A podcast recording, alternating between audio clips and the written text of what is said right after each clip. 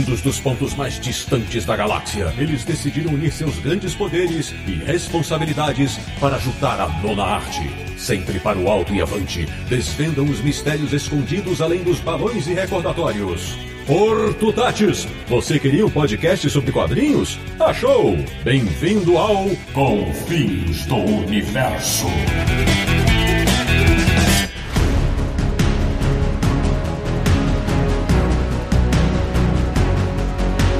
baby. Bem-vindo, bem-vindo! Está começando mais uma edição de Confins Universo, o podcast sobre quadrinhos mais ouvido em dois mundos, que é o podcast do Universo HQ, o site que tem a ficha completa de todos os integrantes de uma certa galeria de vilões. www.universohq.com. E o programa de hoje vai ter muita informação de qualidade e de velocidade. Eu sou Sidney Guzman, falo de São Paulo e adoraria ter a velocidade de um certo corredor escarlate para dar conta de tudo que eu tenho para fazer, especialmente para ler. De Petrópolis, no Rio de Janeiro, o velocista do Universo HQ, o cara que não gosta nem de ouvir a palavra Zoom, Samir Naliato. Cheguei mais rápido que uma bala. Ô, oh, oh, peraí, quer dizer, mais rápido que a luz.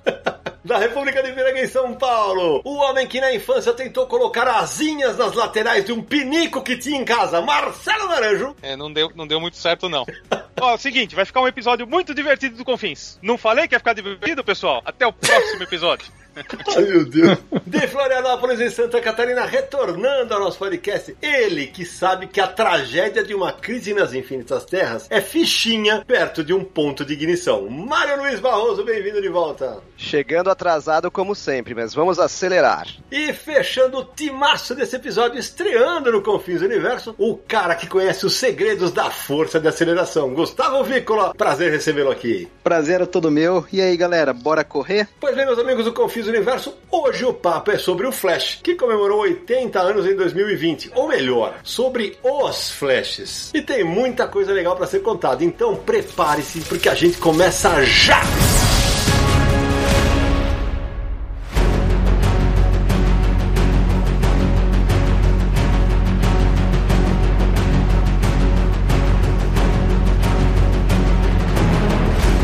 Começando mais um Confis do Universo, meu amigo Samir Naliato. Que beleza, hein? Nossa campanha no Catarse, rapaz. Tô felizão. É, os números estão bacanas. Depois do nosso primeiro sorteio de 30 quadrinhos, esperamos manter, né? Esse número para ter mais um sorteio todos os meses. Pois é, né? A gente já faz sorteios mensais para apoiadores de planos específicos. E agora esse sorteio especial que a gente ultrapassou a marca de 300 apoiadores. Esse sorteio vai continuar sempre que a gente mantiver acima desse número. E outras novidades vindo aí no Universo HQ, graças à colaboração do pessoal que apoia a gente no Catarse. Uma dessas possibilidades foi a live que a gente fez com o Cassius Medawar sobre a volta dele à Conrad e a retomada da Conrad no mercado de quadrinhos. Todo o planejamento que a gente fez, toda a qualidade que a gente conseguiu mostrar naquela live, vem também graças aos apoiadores que nos ajudam todos os meses. E a gente tem falado aí nos últimos episódios que novidades estavam vindo, né? E uma dessas novidades estreou hoje, porque junto com esse episódio do Confis do Universo sobre o Flash, que estamos lançando em podcast, né? Que é um programa de áudio, ele está disponível também no YouTube como um programa de vídeo. Então, simultaneamente, podcast e vídeo para esse episódio do Confins. Acesse lá youtube.com/barra Universo HQ, porque além de ouvir o programa, agora você também vai poder ver o programa. Então, acesse catarse.me barra Universo HQ. Acesse lá no Catarse, veja as recompensas programadas, veja todos os planos de apoio, tá tudo explicadinho lá. Você pode entrar em contato com a gente também sem problema problema. Lembrando sempre, o endereço é catarse.me barra universo HQ. E vem novidade por aí. E lembrando, né, Samir, que a campanha é, é uma campanha recorrente, ou seja, todos os meses vai ser debitado o teu cartão de crédito ou você vai receber um boleto. E é assim que você nos ajuda a manter tanto o Universo HQ, como o Samir falou, vem novidade aí boa, quanto também o podcast Confis do Universo. E Samir, depois da live eu vou te falar que a gente arrumou uma dor de cabeça. Os, os caras estão querendo que a gente faça mais vídeo, hein, cara. Então fala aí, hoje, hoje tem ouvinte para ser eternizado no Confins do Universo ou temos convidados? Temos os nomes. Uma das recompensas é ter um nome eternizado aqui num episódio do Confins No Universo, então dessa vez nós deixamos nosso agradecimento para Sandro On, Fábio Luiz Neves, Bruno Junqueira, Hugo Alves e Matheus Cunha Oliveira. Obrigado a todos eles pelo apoio e continuem conosco. E olha, Cisne, outra recompensa é o apoiador poder participar de um Confins no Universo ou como debatedor ou como ouvinte aqui ao vivo, vendo os bastidores da gravação. E hoje nós temos um apoiador aqui com a gente, o Peter Machado, que vai acompanhar esse episódio sobre o Flash. Fala, Peter! E aí, galera, tá muito legal aqui a gravação, eu tô gostando de acompanhar e convido a todos a participarem aí dos nossos apoios ao Universo HQ e a galera do Confins é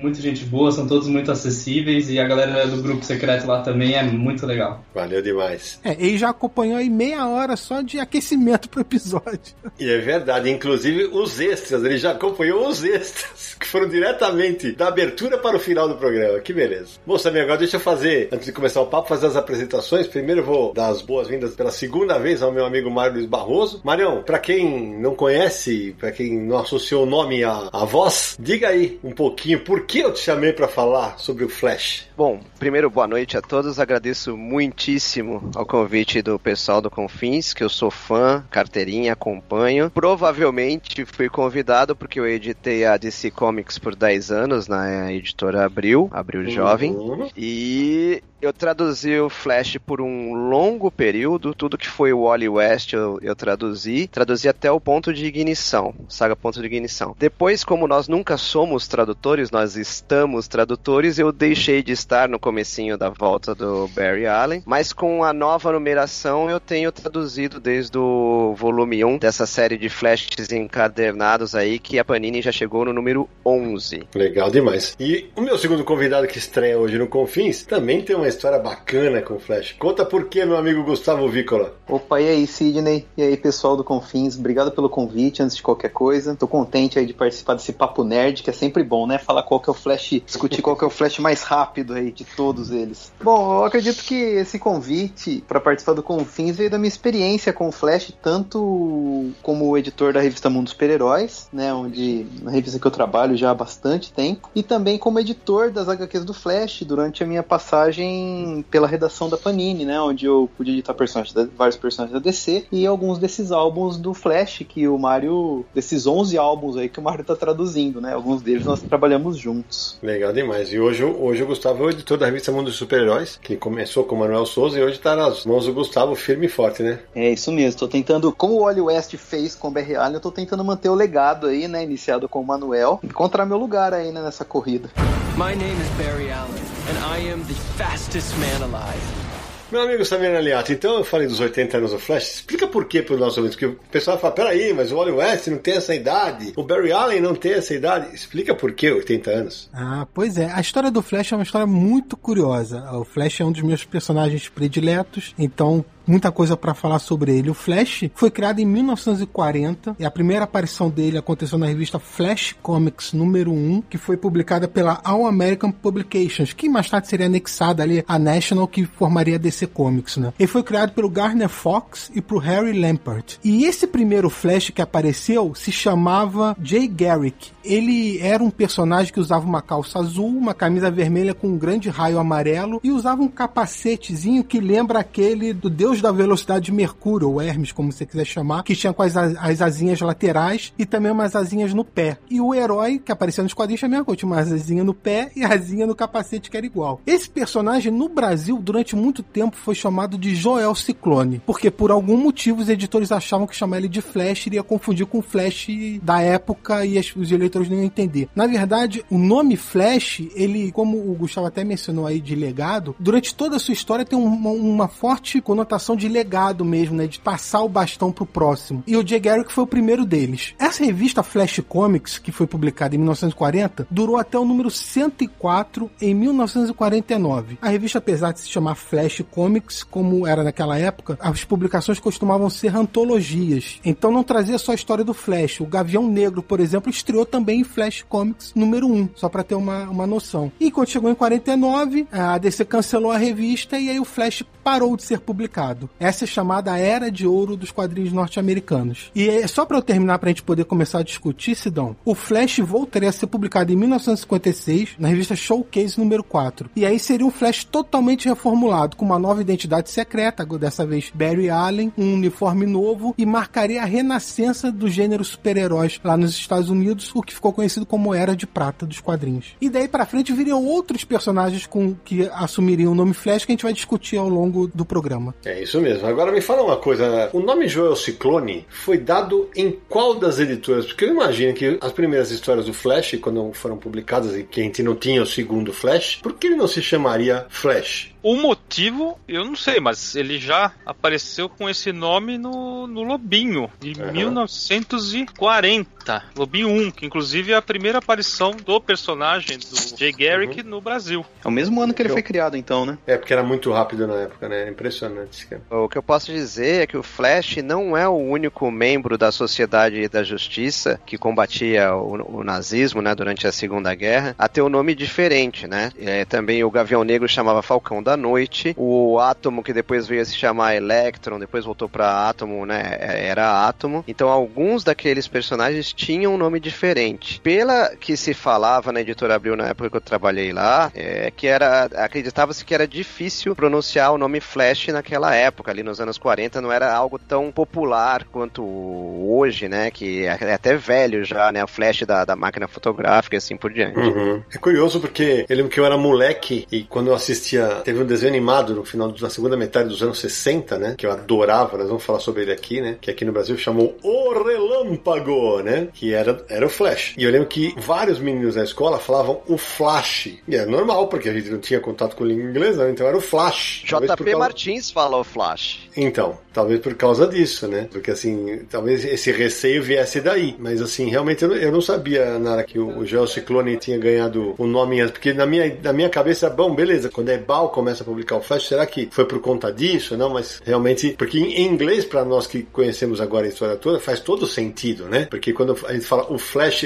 foi a brincadeira que eu fiz na abertura, né? Que o Confis Universo é o, podcast de dois mundos, porque a história clássica, né, Samir? O Flash de dois mundos, que introduz o Barry Allen, para os americanos faz todo sentido, os dois se chamavam Flash. Sim, no Brasil foi batizado de Joel Ciclone quando foi publicado na década de 1940 e depois renomeado para Flash quando passou a ser publicado pela Ebal. Talvez tenha a ver com o nome e o Ciclone porque, sei lá, se movimentava rápido, criava ciclones, sei lá, pode ter algo, algo a ver com isso. Mas depois quando foi rebatizado de Flash, o anterior não voltou a ser Flash também, ficou Joel Ciclone e Flash, até a editora Abril teve isso. Então o leitor brasileiro não tinha muito essa percepção de legado de um personagem pro outro. Não ficava tão claro quanto nos Estados Unidos. É verdade. Só pra arredondar, Sidão, o Jay Garrick, o primeiro Flash, ganhou os poderes. Ele trabalhava num laboratório e deixou cair um monte de produtos químicos que criou uma névoa. E ele desmaiou no meio dessa névoa. E quando acordou, acordou com os poderes de velocidade. Que eu adoro o nome dessa névoa, né? Água pesada. Água pesada, velho. Como assim, né? Água pesada é jogo duro, né, cara? Pra- que cada- eu lembro que cada vez que eu lia sobre a origem dele, eu falava, meu Deus do céu. Eu ouso dizer que o Flash é o primeiro super-herói a ganhar poderes por causa de acidente de laboratório. É verdade que no ano anterior, em 39, o Tocha Humana, ele veio de um laboratório de um acidente, mas ele era um androide. Agora, o primeiro ser humano herói, aparentemente, até onde vai minha memória, a ganhar poderes em laboratório foi o Flash. Daí a gente vê que os heróis, a gente fala tanto dos heróis da Marvel, né, que é tudo acidente com radiação, mas os da DC também tinham os seus acidentes estranhos e que em vez de morrer tomando água pesada, ele saía correndo. Naranja, isso aconteceu principalmente durante a Era de Prata na DC Comics. O próprio Flash que foi reformulado, ele ganhou os poderes quando um raio invade o laboratório, atinge ele ele cai em cima de um monte de produtos químicos. E aí ele ganha velocidade. E os vilões também têm muito dessa coisa de mais baseados em, em ciência, né? E outros personagens depois também. O Lanterna Verde é uma ficção científica, quando na Era de Ouro era místico. Então teve uma mudança realmente de tema ali na Era de Prata. É, o Samir falou esse negócio da- dos vilões serem baseados na ficção científica, né, em acidentes científicos. O Flash, o primeiro, o Jay Garrick, tem um vilão dele que é chamado O Rival, que é- foi na verdade o primeiro Flash Reverso, que ele simplesmente ele tentou reproduzir esse acidente com água pesada e ele ganhou poder de velocidade e ele se vestia como o Jay Garrick, só que era uma roupa assim bem mais sombria, né, mais escura, com o rosto coberto. A origem do poder dele também veio da ciência. E é curioso que é o primeiro Flash Reverso esse daí. Apesar de não ter o nome Flash Reverso, mas tinha uma similaridade ali, né? É, o rival que eles chamavam. Mas ele é tido como, assim, por um paralelismo, né, com os vilões que viriam depois. Então, pelo fato dele ser uma, uma versão contrária, uma versão corrompida do Flash, acaba sendo, né, um Flash Reverso. E por falar em paralelismo, foi na já citada Showcase número 4 de 1956 em que surge o conceito das terras paralelas que viria a virar as infinitas terras mais pra frente. Assim, os personagens que eram da época do Joel Ciclone, que pertenciam à Sociedade da Justiça, foram gentilmente alocados na Terra 2, onde todos os personagens eram mais velhos, assim como o Jay Garrick. Eu sempre falo disso, Mário, porque acho que falei no, no episódio de Crise das Infinitas Terras. O mais bizarro é o seguinte: se eles eram a Terra mais antiga, eles tinham que ser a Terra 1, né? Essa é a parte mais louca da história, né? Sim. Deixa eu fazer uma, uma correção. Eu tive a impressão que o Mario falou que foi na, na estreia do Flash na Showcase que apareceu esse conceito de terras paralelas, né? É, não foi. Não foi, foi em The Flash 123. É. Então a revista, ele veio- voltou do Showcase, e depois voltou o Flash 105, né, de onde parou o Flash Comics, aí foi no 123. Então foi alguns anos depois. Boa, boa correção. A questão é a existência de outro mundo, né? Ali fica o embrião, mas batizar e e dar o nome tá corretíssimo. Muito bem corrigido. I'm Jay Garrick. The real Jay Garrick. Só pra gente contextualizar como que era o mercado americano na época, quando eu mencionei a Era de Ouro, é porque o personagem Superman foi criado e fez grande sucesso. E aí todas as editoras começaram a publicar quadrinhos de super-heróis. Vários surgiram de todos os lados. Um deles foi o Flash. O Flash fez tanto sucesso que fez parte da equipe Sociedade da Justiça, que juntava vários heróis num grupo. Foi publicado durante alguns anos. E aí o gênero super-heróis começou a decair com o final da Segunda Guerra Mundial, a coisa que a gente já falou aqui em vários episódios, como episódio de censura, o episódio de super-heróis sem Marvel e DC. E outros gêneros de quadrinhos começaram a vender mais. Terror, romance, guerra e todos esses tipos de quadrinhos começaram a vender mais que super-heróis. E lá nos Estados Unidos começou o movimento do marcatismo, os quadrinhos começaram a ser mal vistos, porque diziam que influenciavam o mau comportamento das crianças ou de delinquentes infantis. E quadrinhos de terror, guerra e similares começaram a ser muito visados. E aí a indústria criou um sistema de controle que foi chamado Comics Code Authority, que era um código de ética que as histórias deveriam seguir certos padrões para ser validados, para poderem comprar sem preocupação para dar para as crianças. E tem um episódio inteirinho sobre isso que a gente gravou sobre censura nos quadrinhos em que explica isso detalhadamente. Exatamente, a gente vai linkar no post desse episódio lá no Universo HQ. Nesse momento é quando a DC Comics decide reviver alguns heróis que estavam esquecidos, como o Flash. Superman, e Batman, Mulher Maravilha continuavam sendo publicados, vendiam bem, outros não. O Flash era um desses que não vendiam bem e por isso tinha sido cancelado. Então foi aí nesse momento que o Garner Fox lá dentro da editora, junto com existe Carmine Infantino e Robert Kanigher, eles reinventaram o Flash como sendo o Barry Allen. E nesse momento teve uma nova explosão de vendas super-heróis, criando a Era de Prata e vindo outros como Lanterna Verde, Novo Gavião Negro, inclusive Liga da Justiça, que é a nova versão da antiga Sociedade da Justiça. E uma curiosidade é que nesse momento da criação do segundo Flash, ele se torna um personagem de importância central para DC Comics. O Flash é praticamente o catalisador de todas as grandes mudanças que a DC passou desde então. Foi ele que iniciou a Era de Prata, foi com ele que foi criado o multiverso, como o Gustavo e o Mário mencionaram anteriormente. O Flash foi o grande salvador na crise das Infinitas Terras que levou ao reboot da DC Comics. O Flash passou por outros dois personagens que assumiram o manto dele. Teve mudança em crise final, outro Flash assumiu, depois o Barry Allen voltou em crise final. O Flash é o personagem principal da saga Ponto de Ignição, que em inglês se chama Flashpoint, e também na fase Renascimento, que é a volta do Wally West reencontrando o Barry Allen, que dá início à fase Renascimento. Então, como você pode ver, o Flash é importantíssimo em todas as etapas da DC. É verdade. Agora, quanto tempo que o Flash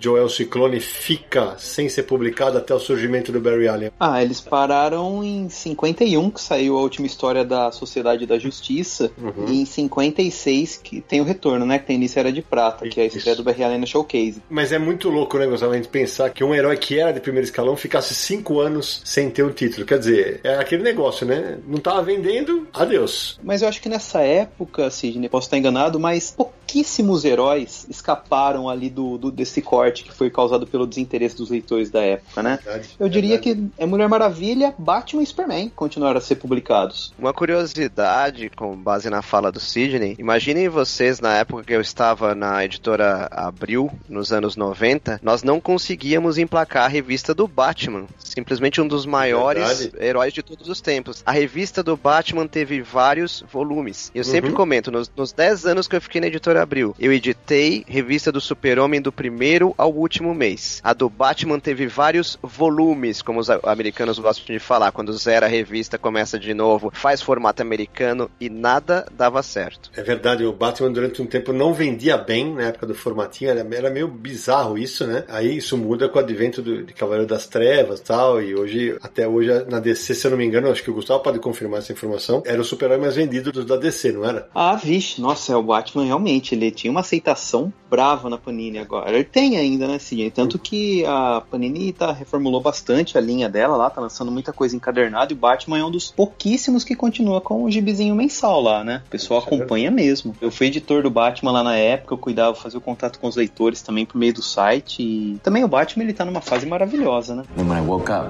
I was the fastest man alive.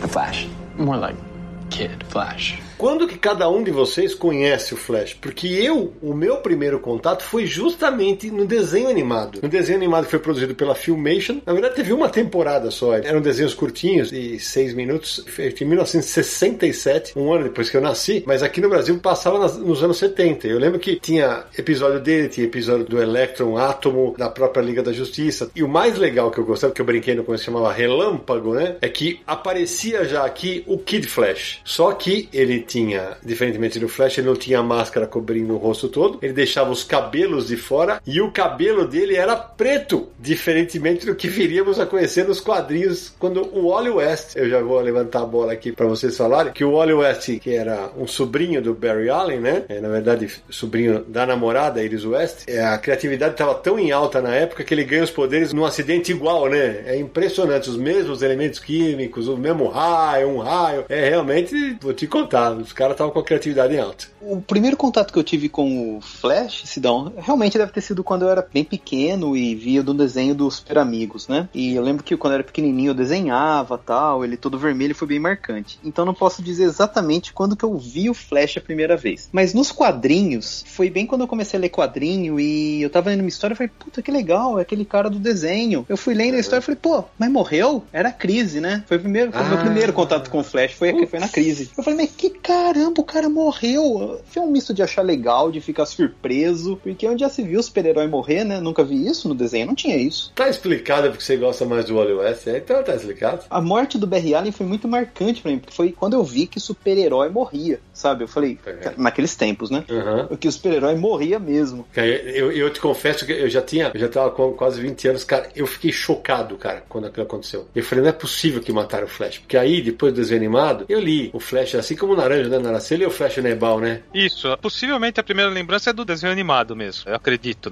assim, se eu for tentar pôr a memória em ordem cronológica, mas como é meio difícil colocar ela em ordem cronológica, a memória mais ah, firme que eu tenho dele é quando eu tinha 9 anos. Clássicos da década, número 4, apresenta o Super-Homem e Flash. Essa história eu tenho bem firme na memória, eh, desenhos do José Luiz Garcia Lopes. Ele e o Superman têm que apostar uma corrida em função dos alienígenas obrigarem eles a fazer isso. Aquelas maluquices, né? Mas o que, eu, o que eu gostei nessa história foi o Flash brigando com o Flash Reverso, que foi onde eu conheci o personagem pela primeira vez. E ele apanha tal, mas no fim ele foge do Flash Reverso que tá atrás dele. E ele fala: Não, vou usar um velho truque, vamos ver se ele cai. Ele encosta atrás de uma parede e passa uma rasteira. E o, Flash Reverso sai se arrebentando pelo chão e ele solta um tipo um ui. eu, Eu, eu adorei essa história. Então a minha memória dos quadrinhos dele vem dali. Muito legal. E Nara, só para complementar uma informação, eu achei uma matéria aqui, dá o crédito do, no site Infan TV, do desenho do Flash, e, e eles relembraram bem que, como os heróis eram batizados aqui, além do Flash ser o Relâmpago, tinha Gavião, Gavião Negro, Atômico, Homem de Verde, devia ser um palmeirense, né, o Lanterna Verde, os Titãs e Associação dos Justiceiros da América. Foram assim batizados os personagens que vocês já, evidentemente, já deduziram quais são. É, teve um Bom, tempo que a Liga da Justiça, acho que teve uma edição, não sei se foi, acho que da Ebal, né? Claro, que era o Os Justiceiros, né? Os Tava até na Justiceiros. capa. Pintada maravilhosamente mal, como diz o Naranjo, né, o Naranjo lembra bem dessa história. O Ajax tem pele clara, tem coisas assim bizarras nessa história, nessa capa. É um negócio extraordinário, né, Naranjo? Isso, o Al Jordan, o loiro, loiro claro o cabelo dele. o, o uniforme do. Confundiram as cores do Superman mesmo com o Caçador de Marte e pintaram ele todo desse jeito. é. E tem várias outras peculiaridades coloridas na- nas capas do- dos primeiros números dessa Os Justiceiros, que é um barato. Ô Samir, você tem a mesma idade do Gustavo, que você também conheceu o Flash na crise? Não, eu conheci Flash no desenho animado Super Amigos. Foi meu primeiro contato com o Flash. Nos quadrinhos só viria a ser depois. Eu não lembro qual foi a primeira história do Flash que eu li, mas se eu não me engano, foi depois de Crise. Foi alguma história já com o Wally West tendo assumido o manto do Flash. E depois que eu li Crise nas Infinitas Terras. É, mas o meu primeiro contato foi na, no desenho animado Super Amigos mesmo. E você, Mário? O meu primeiro contato foi numa revista da Ebal, que era publicada dos dois lados. Um lado era Lanterna Verde e Arqueiro Verde. A gente invertia a revista, o que seria a quarta capa, era o Flash. E eu lembro claramente da história que eu fiquei bem impressionado, porque ele e a Iris visitavam os pais da Iris, e na volta de carro, acho que cai uma árvore, alguma coisa em cima do carro, e o Flash faz o carro inteiro vibrar para que eles não sejam esmagados. Depois disso, eu só via ver nas poucas aparições dele na desenho animado dos Super Amigos, porque ele não era um titular ali, né? E depois somente na, nas revistas da Abril. E eu fiquei mais chocado com a morte dele no Crise das Infinitas Terras do que com a própria morte da Supermoça, que também foi bem impactante. É, pra mim também, pra mim também. E até porque quando rola o negócio da crise nas infinitas terras, né, termina com aquela cena emblemática dele trocando, porque o, o para quem é o nosso ouvinte que é mais novo, talvez não saiba, o Wally West, que era o Kid Flash até então, usava um uniforme amarelo. E aí no final ele adota o uniforme do mentor dele e passa a ser o Flash dali pra frente. O Flash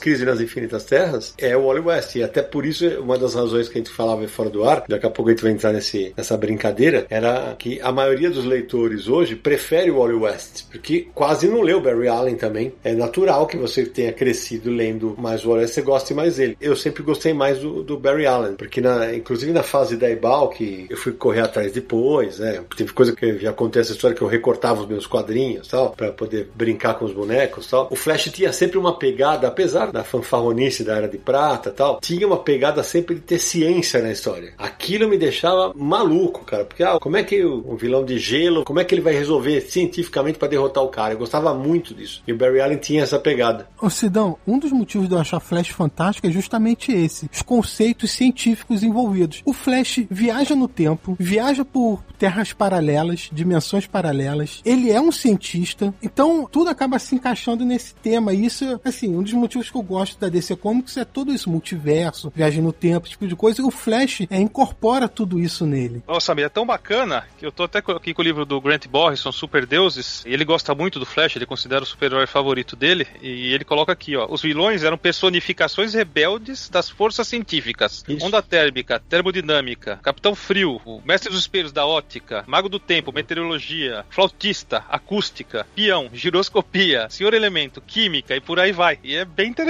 isso, nesse paralelo. E muito provavelmente devia haver uma orientação editorial do Gardner Fox para insistir bastante na ciência, porque o Barry Allen sempre teve os fatos do Flash, que ele sempre esclarecia um detalhe Isso. bem importante, o que que é um táquion, o que que é quântico. Então esses termos científicos eles eram explicados até de uma forma bem professoral pelo Barry Allen. É, e, e é uma coisa curiosa, eu te confesso, Naranjo, você me, me corrija se eu estiver errado. Eu não me lembro, por exemplo, de nas histórias do Flash Barry Allen ter, por exemplo, apesar de todas as explicações, os roteiristas se preocuparem, por exemplo, no consumo de energia que ele tinha de tanto correr. E no Wally West isso passa a ser explorado, né, Gustavo? Ah, é explorado com muita frequência, né? Falava que o Flash, o Wally West, ele tinha que consumir acho que quatro vezes mais comida que um homem normal, porque o metabolismo dele é muito acelerado, tem a questão dele se curar, de não ficar doente. Então tem essa questão do consumo da energia dele, toda hora ele tem que estar tá comendo, né? É muito interessante isso daí. É de novo você manter essa abordagem científica, né? Só que de um Sim. outro jeito. A gente não tá falando de uma coisa grandiosa quanto um, sei lá, um buraco de minhoca, um universo uhum. paralelo. Tá falando do funcionamento do corpo, é uma coisa assim mais pessoal, né? Mas é a ciência de novo a favor do Flash. E era muito legal porque era aquele negócio da. É, ah, beleza, é ciência de gibi e tal, mas pro moleque que tava lendo, aquilo era. Porra, que legal, né, velho? Eu lembro, por exemplo, que. Como explicar que o corpo dele não se deformava? Cara, essa daí eu não sei não. É, lembra que, tinha, que criava uma aura em torno do corpo dele? Sim,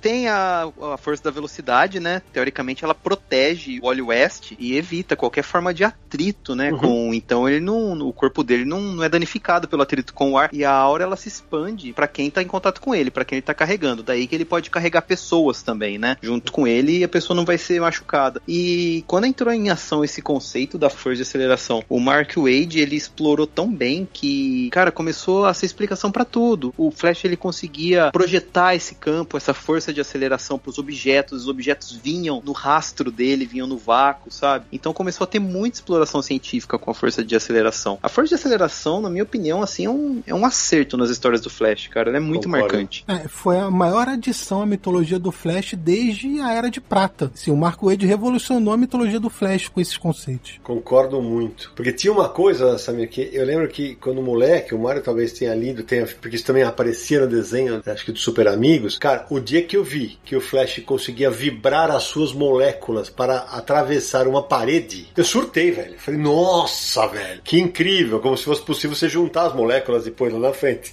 é um negócio maluco, mas eu surtei. Essa ciência de gibi fascinava muito para quem começou a ler naquela época. É, eu conheci o Flash surtando, né? Se vocês lembrarem a minha referência, na primeiríssima edição, ele não só vibra as próprias moléculas, como a do carro que ele se encontrava e a da Iris que estava junto com ele, para ele não ser atingido por um objeto que caiu em cima do carro, que acredito que seja uma árvore, mas aí realmente a minha memória não alcança tanto. Isso é fantástico. Um momento que eu pirei com os poderes do Flash e com essa questão da ciência não veio dos quadrinhos, mas veio da animação da Liga da Justiça, né? Uhum. Tem um episódio que eu acho que o Brainiac e o Lex Luthor se fundiram e viraram um inimigo poderosíssimo lá e tal. E começou a derrotar os membros da Liga da Justiça um a um. Derrotou Superman, derrotou Lanterna Verde, os caras mais power, né? E sobrou quem? O Flash. E o inimigão fala: e aí, o que, que você vai fazer? O Flash, claro, dando pé, né? Sai correndo. Só que ele não tava fugindo, meu, ele deu a volta na Terra para acumular energia energia, chegar e dar um é. murro na cara do sujeito. É, Aí ele continuou, é... ele deu outra volta na Terra. E, cara, cada soco vinha de uma volta na Terra. Esse personagem, ele, ele, ele me deixou maluco quando eu vi isso daí. O fundo musical, porque eu acho que eu assisti isso umas 70 vezes.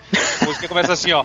Pam, pam, pam, e vai crescendo junto. É, ah, sério, é. é demais esse episódio, demais. Uma coisa maravilhosa. É eu assisti a esse episódio na casa do Naranjo, que ele falou assim, vem cá, você precisa assistir isso aqui. E nós assistimos e tal. E, e é nesse que tem uma puta referência referência também à crise nas infinitas terras, porque ele, ele começa a desaparecer, né? E depois que ele soca, ele vai desaparecer e os seis dão as mãos, é, os seis integrantes da Liga da Justiça, para puxá-lo de volta para nossa realidade. É, ó, eu tô falando, tô arrepiado, cara.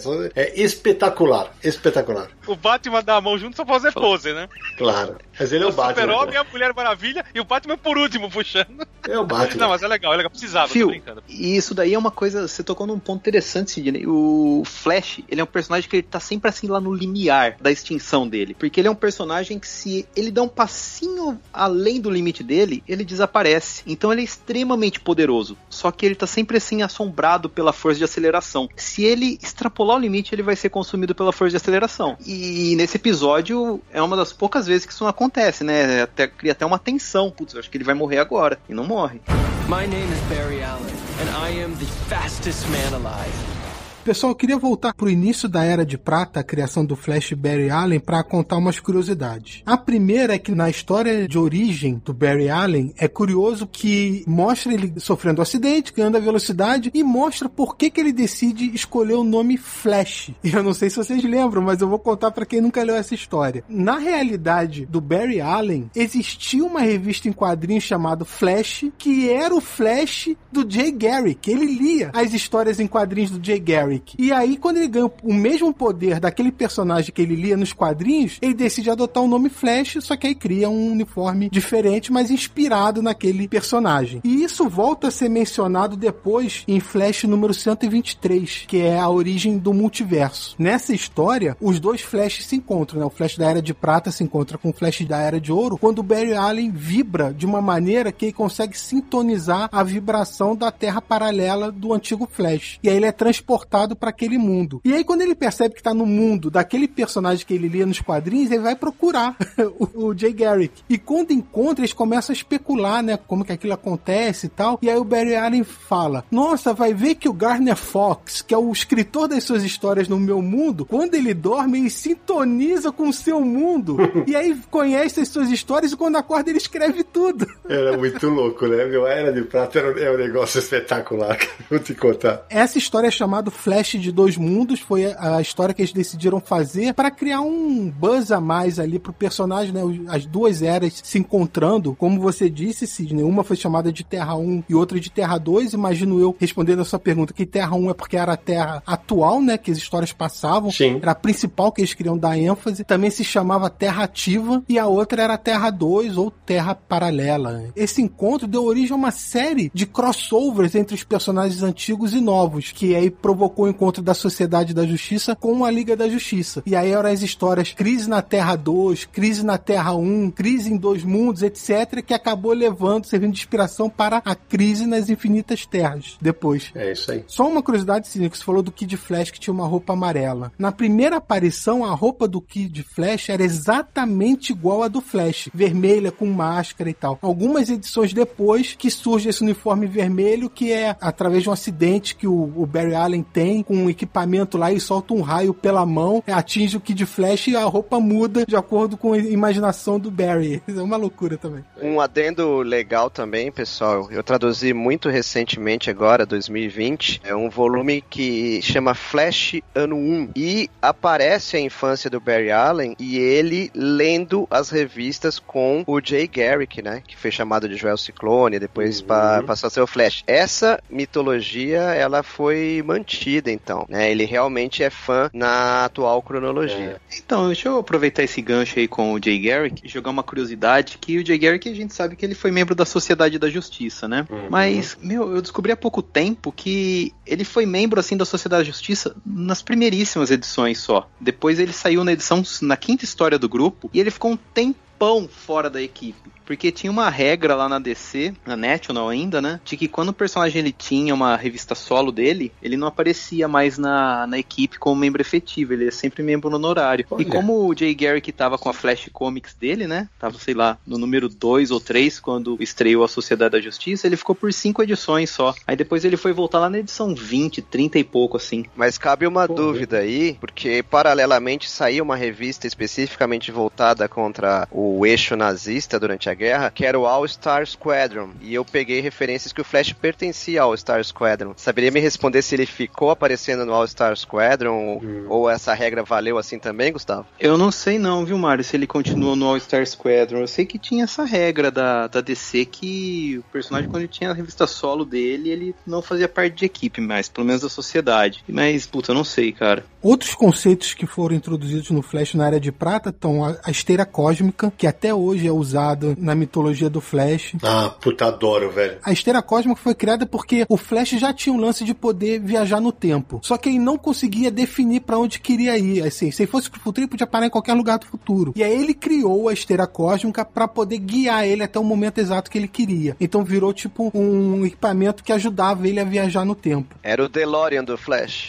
é, mais ou menos isso. É, e, e- e na crise nas infinitas terras ela tem uma importância vital, né? Porque vai o Flash, Kid Flash, são os dois que vão correndo em cima da esteira, né? E na hora que eles saem, o universo tá comido pela antimatéria, né? É, é uma cena impressionante. Bom, o primeiro vilão que o Flash da Era de Prata enfrentou, olha só a contradição, foi o Tartaruga. É verdade, é verdade. O nome do vilão era Tartaruga. Não foi o primeiro vilão, ele não era um vilão fantasiado, como costumam ser os super vilões. Esse, se eu não me engano, foi o Capitão Frio. Mas o primeiro inimigo, assim, adversário, foi o Tartaruga, que depois, até na na, mais recentemente, assim, mais recentemente, já tem mais de 10 anos, mas a fase do escritor Jeff Jones na, no Flash introduziu Tartaruga aí mesmo parecendo um, um, ser humano meio deformado, que lembrava uma tartaruga e tal. E outras coisas também, né? O Flash reverso clássico que a gente conhece, talvez o principal vilão do Flash, foi criado durante a Era de Prata. Tem as clássicas corridas com o Superman, o Naranjo citou uma, mas a primeira delas foi uma corrida beneficente em que os dois apostaram corrida para arrecadar fundos para um país que estava precisando por causa de fome e tudo. Foi uma sugestão da ONU até, e tem essa lance da corrida, eles enfrentam apostadores que estavam tentando sabotar a corrida para um ou outro ganhar, para eles ganharem muito dinheiro, então eles decidem no final empatar a corrida. Mas todo mundo sabe que nesse caso o Flash é mais rápido mesmo, não tem jeito. É. Porque o Flash rasga o tecido do tempo, né? Então não dá pro Superman ser mais rápido com esse conceito, né? Apesar que o Superman de antigamente era de prata, ele era maior que um deus, né? Mas uh, depois disso eu acredito que o Flash realmente, pela lógica, tem que ser o mais rápido. Eu tive o prazer de editar uma dessas corridas na editora Abril. Ela saiu na revista do Super-Homem número 98, uma corrida entre o Super-Homem e o Flash, só que aí já era o Wally West, porque era uma corrida uhum. pós-crise. Quem ganhou, Você lembra? Cara, eu não lembro. Minha memória não é tão espetacular, mas a minha tendência é dizer que foi o Flash, viu? É.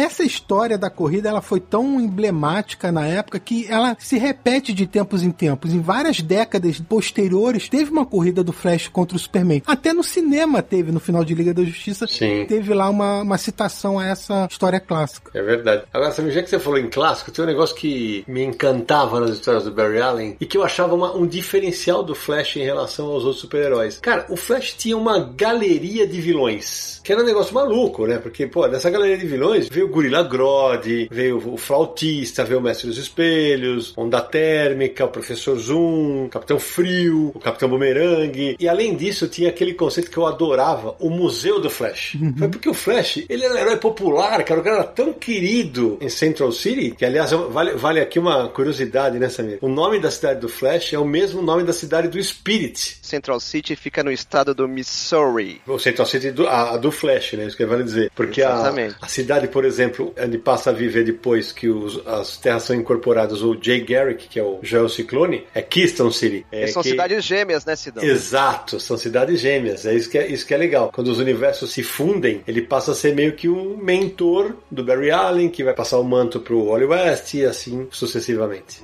I'm Jay Garrick, the real Jay Garrick.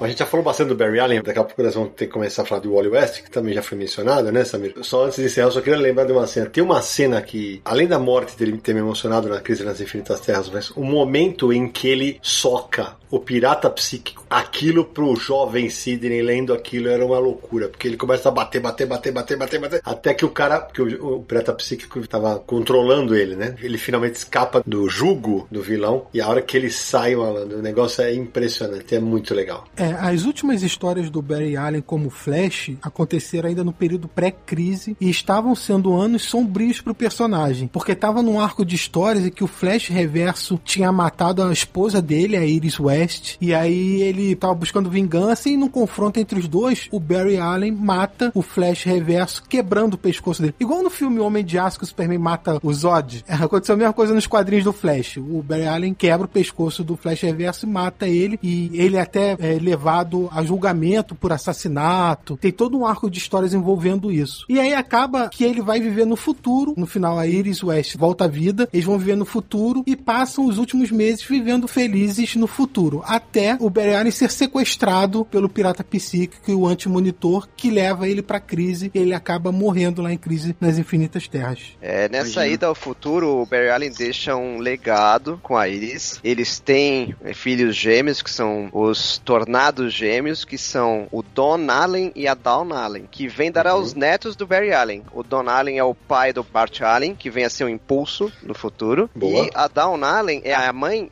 da Jenny Ognatz, a Access, a XS, que é uma personagem da Legião dos Super-Heróis. E isso tudo foram desenvolvimentos feitos com o personagem já no período pós-crise. Porque o que aconteceu? Quando acabou a Crise nas Infinitas Terras, a DC reiniciou sua cronologia. Então todas as origens foram recontadas. Superman, Batman, Mulher Maravilha, Liga da Justiça, enfim, tudo teve uma nova origem. Só que do Flash não, porque o Flash não era mais o Barry Allen, era o Wally West que assumiu a identidade por causa do tudo que aconteceu aconteceu em crise. Então não tinha como recomeçar a cronologia do personagem do zero. Tinha que começar com o que já tinha acontecido, vamos dizer assim. Então o que a DC fez? Ela seguiu a sua cronologia, suas histórias pós-crise, só que a crise continua existindo como um evento dentro dessa nova cronologia, que eles não tinham a noção exata do que tinha sido sobre multiverso e tudo aquilo, mas um evento grande e que o Barry Allen deu a vida para salvar o universo. E aí o Wally West assumiu a roupa do Flash. Então tinha essa noção na história do Flash, né? De tudo que aconteceu. Então o Barry Allen era sempre referenciado nas histórias do Wally West e algumas vezes chegou até a aparecer. Sempre que brincava com viagem no tempo, esse tipo de coisa, o Barry Allen aparecia lá. E eu vou até jogar essa bola pro Gustavo justamente por conta disso. Uma das coisas legais desse começo do Wally West com o Flash é que ele tinha sempre o parâmetro da comparação com o Barry, né? E isso incomodava, ele tinha que superar. Isso foi um ponto que te atraía? Quando eu comecei a ler os gibis, eu não estava entendendo muito bem ainda tudo isso daí, mas demorou um pouquinho para eu entender que o BR ele tava correndo atrás do tio dele mesmo, ele estava perdendo essa corrida. Tanto que quando o Wally West se tornou Flash, ele corria só até a velocidade do som, né? Boa. Enquanto o tio dele corria muito mais que isso. E demorou, né? Ele toda hora ele estava tentando se provar. Nessa época, o Wally West ele tava também tentando garantir o lugar dele na, como super-herói na Liga da Justiça. E no gibi do Flash ele tinha uma personalidade, no gibi da Liga ele tinha outro, que parece que ele era todo mulherengo, no gibi do Flash ele era mais sério. Então a impressão que dava, no final das contas, é que o personagem, ele tava assim meio confuso, tentando descobrir quem que ele era naquela nova função dele. E com o tempo isso daí começou a atrair muito. E quando o Mark Wade assumiu, bastante tempo depois, ele soube explorar isso daí muito bem. Aí definiu, esse é o Flash dessa geração. Isso foi muito legal. Na verdade, o Flash, ele vem ajudar em Lendas, que é o segundo evento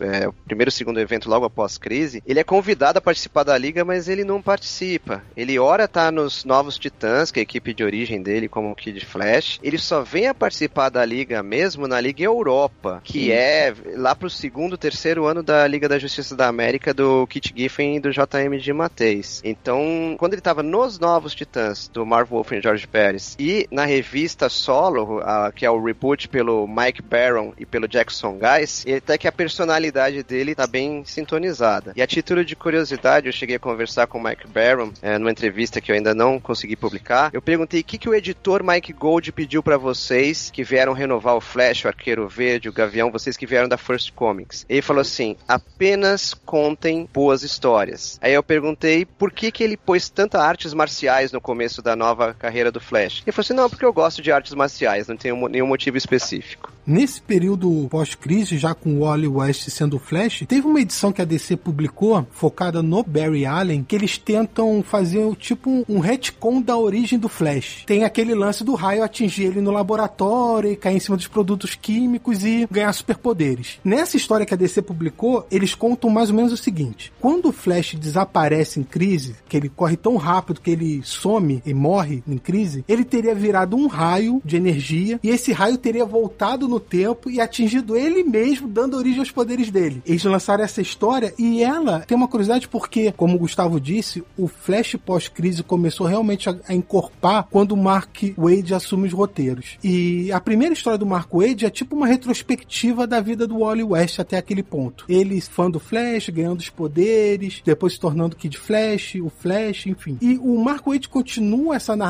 do Wally West até introduzir o conceito da força de aceleração. E esse conceito é meio. Não sei se foi ele teve inspiração nessa história do raio e tal, mas tem algumas similaridades. A força de aceleração é um grande campo energético que dá origem a todos os velocistas do universo DC. E quando um velocista atinge uma velocidade máxima, que seria a velocidade terminal dele, ele não morre. Ele é incorporado a essa força de aceleração. Então, o Barry Allen não morreu. O Barry Allen teria se unido à força. Isso que aconteceu na crise. Por retcon, o Mark Wade explica que ele não morreu. Ele fez parte da força que dá poderes aos velocistas. Isso eu acho uma grande sacada. E com isso, o Mark Wade ele deu um gancho maravilhoso para qualquer roteirista que quisesse trazer o Barry Allen de volta, né? De volta à vida. Tanto que muitos anos depois, isso daí foi explorado em uma história da Liga da Justiça com a Legião dos Super-Heróis que o Batman fica decepcionado, que ele fala, poxa, eu achei que acontece uma série de eventos e ele achou que o Barry Allen ia voltar à vida e não voltou. Então depois desse ponto do Mark Wade, dele ter apresentado esse conceito aí da da velocidade terminal do Barry Allen se uniu à força, né? Que os velocistas se unem à força. Meu, ficou sempre assim no ar essa questão. Será que o Barry Allen vai voltar? Ele pode voltar. Teoricamente dá para voltar, sabe? Então ele criou um elemento suspense que ficou bem bacana. E o Wade também coloca que não foi tão por acaso que o raio caiu duas vezes no mesmo lugar, né? É atribuído ao Barry Allen o raio que atinge o Wally West, na hora que ele recompõe a estante de produtos químicos e o raio que uhum. atravessa a janela. É, ele conserta o negócio da falta de criatividade lá de trás. Ô Samir, eu lembro que na, na, acho que na fase do Wade, quando o Wally já tá meio que se consolidando como Flash, tem uma, uma HQ que eu adoro, que é o Barry Allen voltou. Puta, o Barry Allen voltou tal, e, e aí ele fica com aquele negócio de, pô, meu mentor tá de volta, tá, tá, tá, tá, até o momento em que ele descobre que não é o Barry Allen, né? Exatamente, a história se chama O Retorno de Barry Allen, e essa história brinca justamente com isso. O Wally West tá se consolidando como Flash, e quando ele vê a imagem do tio retornando, ele meio que fica ali em dúvida de novo, né? Fica feliz pelo retorno do Barry Allen, mas o papel dele como Flash começa a ficar meio em dúvida ali. Mas aí é revelado que na verdade não era o Barry, mas sim o Flash reverso, que havia voltado no tempo. Essa HQ é muito foda. E foi lançada, ela foi lançada pela Eagle Moss na coleção de graphic novels da DC Comics, é o número 50, se não me engano. É isso mesmo. When I woke up, I was the fastest man alive. The Flash. More like Kid Flash. Falar em HQs fodas do Flash, tem uma aqui, escrito pelo Wade, né? Que o Flash ele testemunha uma explosão de helicóptero que vai causar um desastre incrível, assim, vai morrer muita gente, o helicóptero vai cair em cima da ponte, a ponte vai quebrar, vai explodir carro. Ele corre tão rápido que o tempo pausa, paralisa. E ele consegue ver toda a situação, a situação fica parada pelo tempo que ele conseguir se mover. E ele tenta encontrar maneiras de salvar todas aquelas centenas de vidas, que para ele assim parece impossível. Só que ele não consegue ficar em aceleração por muito tempo. Logo, ele vai voltar ao tempo normal e tudo vai voltar a correr como era as pessoas vão morrer. E é uma história extremamente legal, porque ele encontra um mentor dele lá das antigas, o Max Mercúrio e tal. E é uma história assim, menos sobre ação e mais assim sobre uma questão existencial, como salvar as pessoas, como lidar com a morte das pessoas. É uma história bastante bacana. Gustavo, essa história é importantíssima porque ela é a primeira vez em que o Wally West toca a força da aceleração. E é a primeira vez que a força da aceleração é mencionada numa revista do Flash. Então, é a partir desse momento que o Wade começa a desenvolver todo o conceito que ele estava planejando. Para todo mundo aqui, o Mark Wade é o grande roteirista da história do Flash? Para mim, sim. Para mim, sim. O Mark Wade ele é extremamente importante. Eu acho que ele foi assim o, o mais empolgante mesmo. Mas tem também o Jeff Jones, né, que veio logo depois dele. Logo depois, assim, alguns anos depois, ele ficou muito tempo no Flash. Verdade. E o Jeff Jones foi muito importante para desenvolver assim o Wally West. Foi quando o Wally West se tornou pai, foi quando ele se casou com a Linda West, foi quando estreou o Flash Reverso do Wally West, que é o Hunter Solomon, que até então ele não tinha o Flash Reverso. Foi quando a galeria de vilões do Wally West foi assim bem desenvolvida com a chegada de novos novos vilões, vilões antigos foram melhor desenvolvidos. Então, o Geoff Jones eu acho que ele tem uma importância equivalente à do Mark Wade. Olha aí, hein? Particularmente, eu gosto demais do Jeff Jones. Eu tive a sorte de traduzir toda a fase dele no Lanterna Verde. E eu gostei mais do Jeff Jones no Lanterna Verde. E achei que ele revolucionou mais no Lanterna Verde do que no Flash, apesar de ter revolucionado no Flash também. Eu acredito que ele tentou dar um caminho pro Wally West, já que ele é, trouxe o Barry Allen de volta. Então o Wally West precisava encaminhar. Então era viável casar o Wally West, dar filhos para ele, etc. Mas eu acredito que pela criação da força de aceleração. E por tudo que o Mark Wade fez, né? O Mark Wade fez o Flash ano 1, que é a origem do Wally West, assim por diante. Eu acho que o Mark Wade preparou muito bem o terreno para qualquer um que viesse depois. E o uhum. Jeff Jones, com a genialidade dele, conseguiu aproveitar muito. Mas pelo que o Jeff Jones fez no Lanterna Verde, eu acho que ele foi muito mais bem sucedido e mais competente no Lanterna. É claro que a gente fala de um título mensal que atravessa anos e anos, né? O cara que vai vir depois, ele vai ter uma herança que ele pode carregar ou não não, né? Para mim, o Mark Wade ocupa o topo para mim. Claro que não pode esquecer, ah, lá atrás teve o Garner Fox, né? Robert Kenninger, Cary Bates, tem vários bons roteiristas lá para trás. Só que acho que o cara mais marcante para mim, e olha, veja, não é o meu Flash favorito, acho que é o Mark Wade. E, e, e vou te falar que para mim é um dos grandes trabalhos da carreira dele. como o Sidney disse, a gente não pode esquecer do Garner Fox e tudo que ele fez, né? Ele inventou e reinventou o Flash. Mas se a gente ficar aí só na era de bronze em diante e pegando também o gancho que o Mario falou, o Geoff Jones fez pelo Lanterna Verde o que o Mark Wade fez pelo Flash. Eu vejo mais ou menos assim. Eu gosto muito da fase do Geoff Jones no Flash, eu acho que ele fez coisas bem legais. Ele revitalizou toda a galeria de vilões do personagem, tem histórias muito boas, o novo vilão, né, Zoom, é bem legal, mas eu acho que o que o Mark Wade fez ali no personagem é seminal, assim. Ele ficou quase 100 edições à frente do título. Ele criou a personagem Linda Park, ele casou o Wally West com ela, ele criou conceitos que até hoje perduram na mitologia do personagem. O que o Mark Wade fez foi definir a personalidade do Flash Wally West. Até então, o personagem estava lá, tinha suas aventuras, mas era meio que passava despercebido entre outras coisas. Quando o Mark Wade chegou, não. Ele definiu tudo que tinha que definir, criou conceitos que outros autores usaram. O Geoff Jones tem sua importância, ele é inclusive responsável pelo retorno definitivo do Barry Allen, mas eu acho que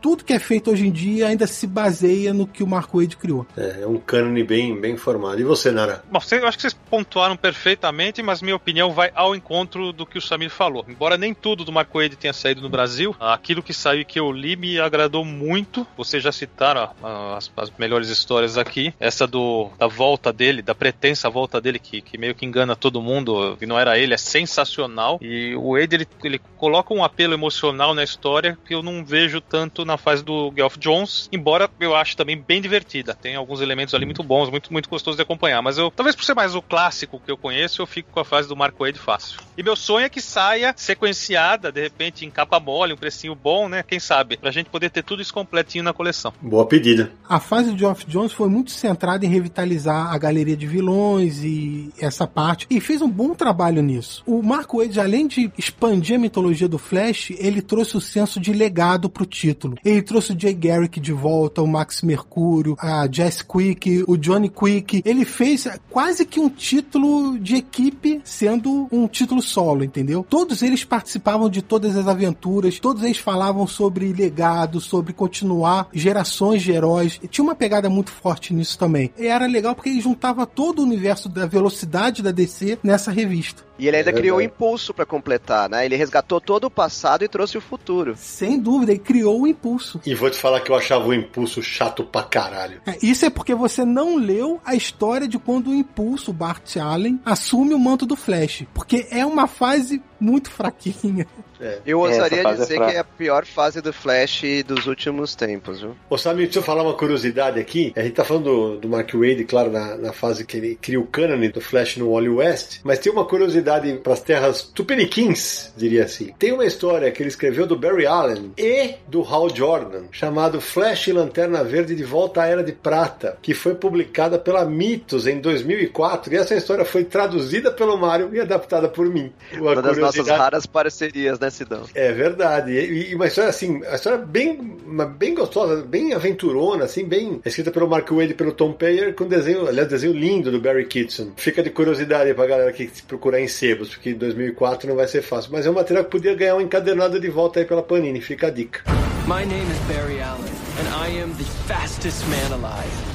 Eu tenho algumas curiosidades então para citar, dessa fase pós-crise já, né? Durante todo esse período, o uniforme do Flash muda algumas vezes. É sempre aquele vermelho que todo mundo reconhece, mas detalhes mudam. Então, por exemplo, a partir do número 50 da revista do Flash, o Wally West pega um novo uniforme que tem uma aparência mais metalizada, o olho ganha uma lente, não é mais visível, detalhes do raio pelo corpo mudam, então tem algumas diferenças. Depois que ele consegue acessar o campo de aceleração, a roupa do Flash passa a ser ser criada pelo campo de aceleração. Então não é mais um tecido que ele criou, alguma coisa do tipo. O uniforme, se for destruído, ele se regenera, por exemplo. Pra você ver como esse conceito começa a permear todos os campos da história do Flash, né? Ô Samir, tem muitas dessas curiosidades, no especial que o Gustavo trabalhou na Mundo dos Super-Heróis, né, Gustavo? Que foi um dossiê do Flash, né? Foi, foi um dossiê bem legal. Já é uma edição antiga da Mundo dos Super-Heróis, é Mundo dos Super-Heróis 58, que ela saiu em 2014. Mas a gente tava comentando aí toda a trajetória do Flash. Então ali a gente falou falou do, do Jay Garrick, falou do Barry Allen, do Wally West, falamos do Bart Allen quando ele foi Flash também. Então, até chegar naquela época de 2014. Então, a gente fez uma linha do tempo assim bem completa sobre o personagem, né? E é cheio de curiosidades. E é um personagem como Flash rende assunto pra caramba, né? Não acaba nunca. Sem dúvida, sem dúvida. Foi na edição 58. Quem quiser procurar aí no, no Sebos, né? Já é uma edição difícil de achar, nem lá no, no estoque da, da editora Europa, já não, não sei se tá esgotada já. Então vai ter que ser no sebo mesmo. Aproveitando que o Samir falou da roupa, é interessante lembrar que o Mark Wade ele escreveu também o Reino do Amanhã. E o Flash do Reino do Amanhã, ele confirma que é o Wally West e ele tá em constante movimentação. Então, o, o Samir acabou de falar que o uniforme é feito pela força de aceleração e aqui ele já está integrado, fundido a força de aceleração no Reino do Amanhã, né? Seria um Flash do futuro do Flash que o Mark Wade colocou no Reino do Amanhã. E ele tem uma filha que é a Kid Flash no Reino do Amanhã e ele usa o chapeuzinho do Jay Garrick ainda como homenagem.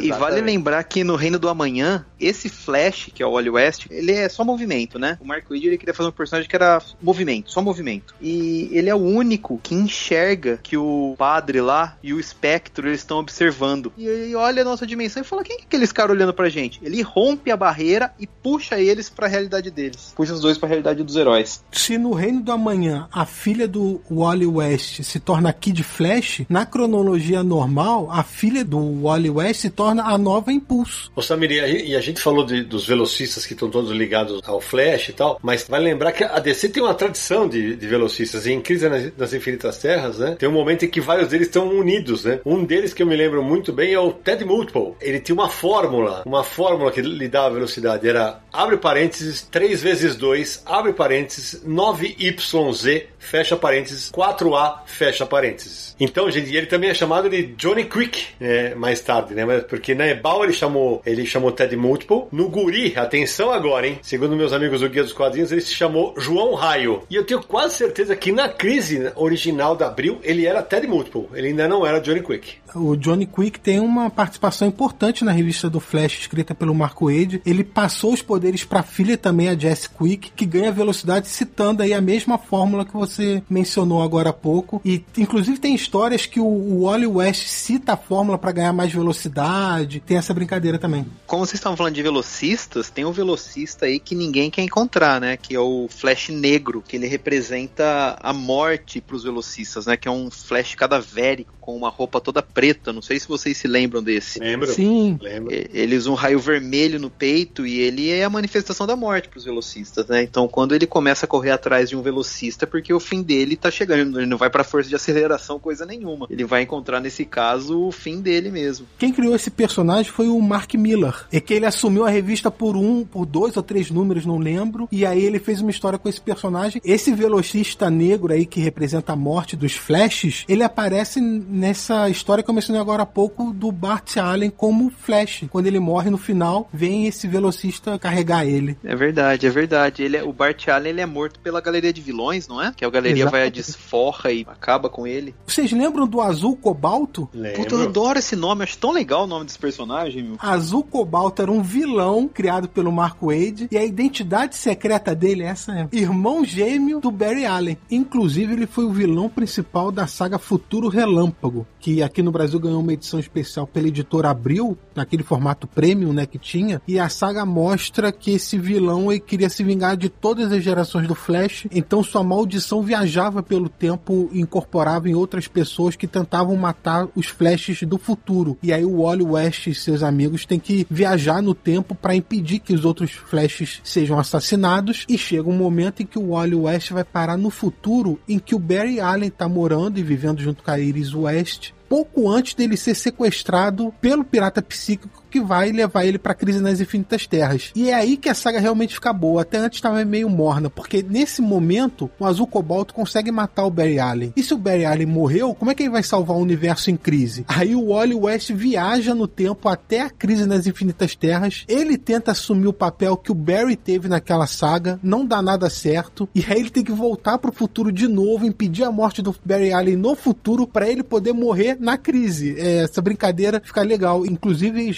reproduzem parte de Crise nas Infinitas Terras, que tem um climão bem da saga mesmo, ficou legal. Então, vale lembrar que nos 952 apareceu um misterioso Flash todo em azul. Teve uma época. Eu já não lembro se era o Barry Allen, quem era, mas na época teve. Na época não, né? Eu, pelo menos, eu fiz uma referência direta. Eu falei, caramba, será que aquele tem a ver com o tal do azul cobalto? Porque parece um Flash todo azul, né? né, não tem a ver, mas esse é um Flash do futuro que volta no tempo porque quer corrigir coisas erradas que deram e é o Barry Allen sim. Ai, pronto. Não era irmão gêmeo nem nada. Esse caso era ele. Mas tem um outro Flash que apareceu na fase do Marco Wade, que era um Flash com uma roupa vermelha bem escura e detalhes em prateado. Vocês lembram desse? Não sei. Walter Allen. Exatamente. Não, Walter West. Ele era de uma realidade paralela que acabou vindo pra essa realidade aqui, mais velho e tal. Na época desse Flash ficou um mistério, né? Será que é o Barry Allen que apareceu? Ele tinha uma cicatriz no rosto, né? Será que é o Barry Allen que voltou da força de aceleração? A identidade desse Flash ele foi mantida em segredo por um bom tempo. E aí no final ele tem que voltar pra realidade dele e ele acaba indo parar num mundo que é como se fosse a nossa realidade, o mundo real. E aí ele entra numa comic shop e tem lá todos os quadrinhos da DC. Ele começa a ver. Mas isso que é uma referência à origem do Flash da Era de Prata, que lia histórias do Jay Garrick e tal.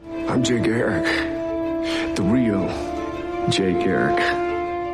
O Flash é um personagem tão consistente com o poder da super velocidade que a Marvel nunca conseguiu criar um super-herói que fizesse É um verdade. sucesso à altura do personagem da DC, né? É, o Mercúrio É seria o equivalente, mas tirando um, um momento, uma, uma outra cena bacana nos filmes do X-Men, quando inventaram aquele lance dele correr com o efeito de estar indo super devagar o mundo pra ele, né? Fora isso, nos quadrinhos o Mercúrio nunca chegou ao que representa o Flash em termos de super-heróis. Corrida essa ao som de Sweet Dreams Are Made of This, do Eurythmics. Mix. É, o, o, o Flash parece que ele ocupa um papel icônico, assim, na cultura popular, que todo mundo sabe quem é o Flash, né? Tipo, quem que é o cara mais rápido? É o The Flash. Ah, O The é Flash. Fla- O The Flash, hein? Ninguém fala do Mercúrio, ninguém fala de Jesse Quick, de Impulso. O Flash, realmente, ele ocupa um papel muito icônico, né, na cultura popular. A cena que o Naranja acabou de mencionar no filme dos X-Men, vale lembrar que tem um Mercúrio também no filme dos Vingadores, mas nessa dos X-Men, nada mais é do que já foi feito milhões de vezes nos quadrinhos do Flash, só que no cinema, porque a tecnologia permitiu fazer. Mas o, o próprio Gustavo citou uma história do Flash em que acontece justamente isso. O tempo para e ele se move normalmente, vendo tudo ali congelado, né? Mas novidade não é, porque se quem lembra do seriado Homem de 6 milhões de dólares, que era um personagem que tinha os membros biônicos, quando ele saía correndo em alta velocidade, tudo ficava devagar. E o barulhinho, né? E aí a gente, moleque, imitava tu, tu, tu, tu, tu, tu, tu, tu, tu, e andando devagarinho assim. Aí teu pai Calçando passava, que chute, hein? olhava você no, no quintal fazendo, andando igual uma tartaruga e falava, você tá louco, moleque? O que, que é isso? Tô indo super velocidade, mas assim.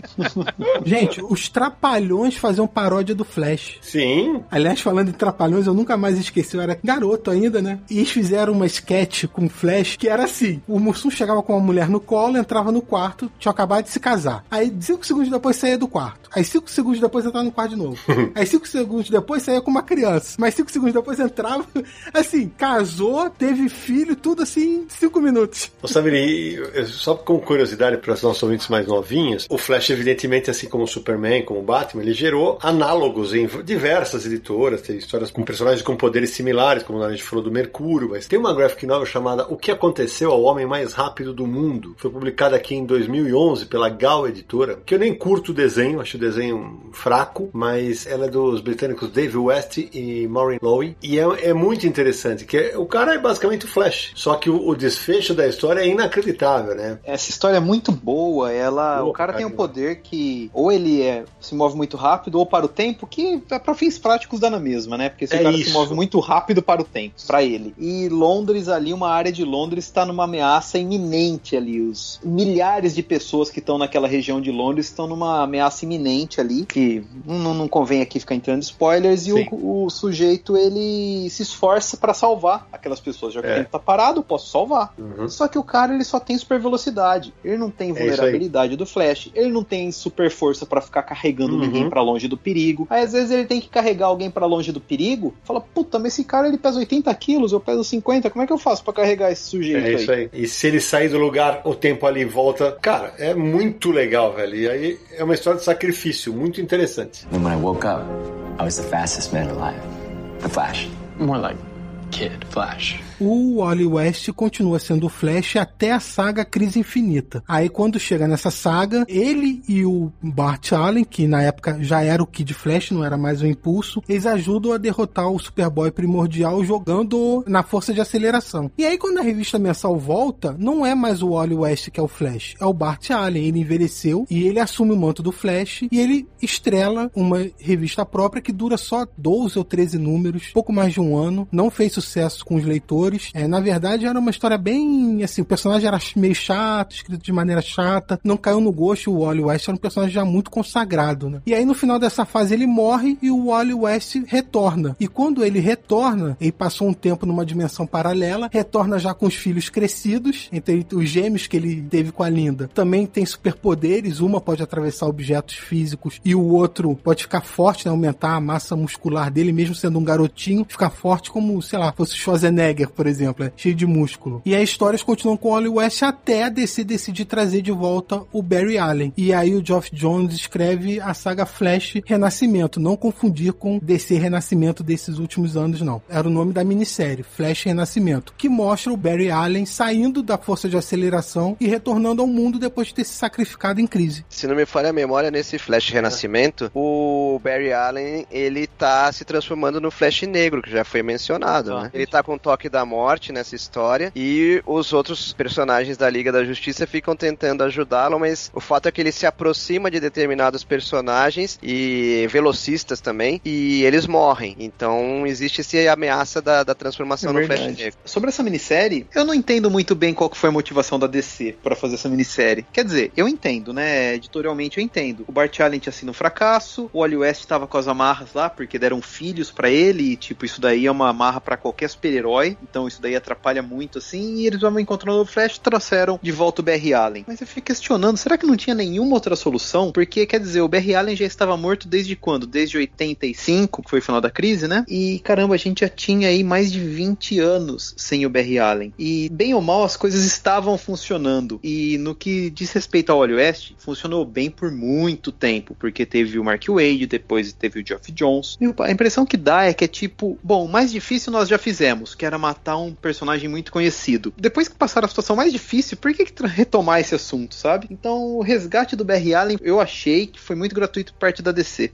Por todas as entrevistas da época, dá-se a entender que o Barry Allen é o ou um dos personagens mais queridos do Jeff Jones. É. Conforme ele ganha poder dentro da DC Comics, vai subindo a, a diretora de criação, ele vai podendo fazer o que ele quer, né? Tem algumas coisas nessa história aí. A primeira é a seguinte, como eu mencionei antes, mesmo o Barry Allen estando morto, ele vira e mexe aparecer nas histórias. E nunca ficou sumido por completo. Essa minissérie que a gente está conversando agora é aquela que reestabelece Barry Allen como velocista principal do universo DC. Durante um período ficou os dois, né? O Wally West e Barry Allen coexistindo como Flash. O Wally West tinha um uniforme um pouco diferente para diferenciar os dois e tal. Mas o Barry Allen retorna mesmo na saga Crise Final. É lá que ele reaparece, que ele retorna. E essa saga, quando foi criada, ela é escrita pelo Grant Morrison, ela deveria ser uma saga que provocaria um novo reboot no universo DC. E não é só ele que volta. O Bart Allen, que tinha morrido, volta nela. O Superboy, que tinha morrido, também volta nela. Então, seria uma saga cataclísmica que daria início ao novo reboot. Então, aqueles personagens começaram a voltar e depois eles teriam um, um novo desenvolvimento. Só que, na época, o Paul Levitz, que era o chefão da DC, brecou a ideia do reboot. Então, no final das contas, crise final não serviu pra reboot nenhum. Aí veio Flash Renascimento, veio uma nova série mensal do Flash, estrelada pelo Barry Allen, durou também uns 12, 13 números, e aí veio Flashpoint, que é o ponto de ignição. Ponto de ignição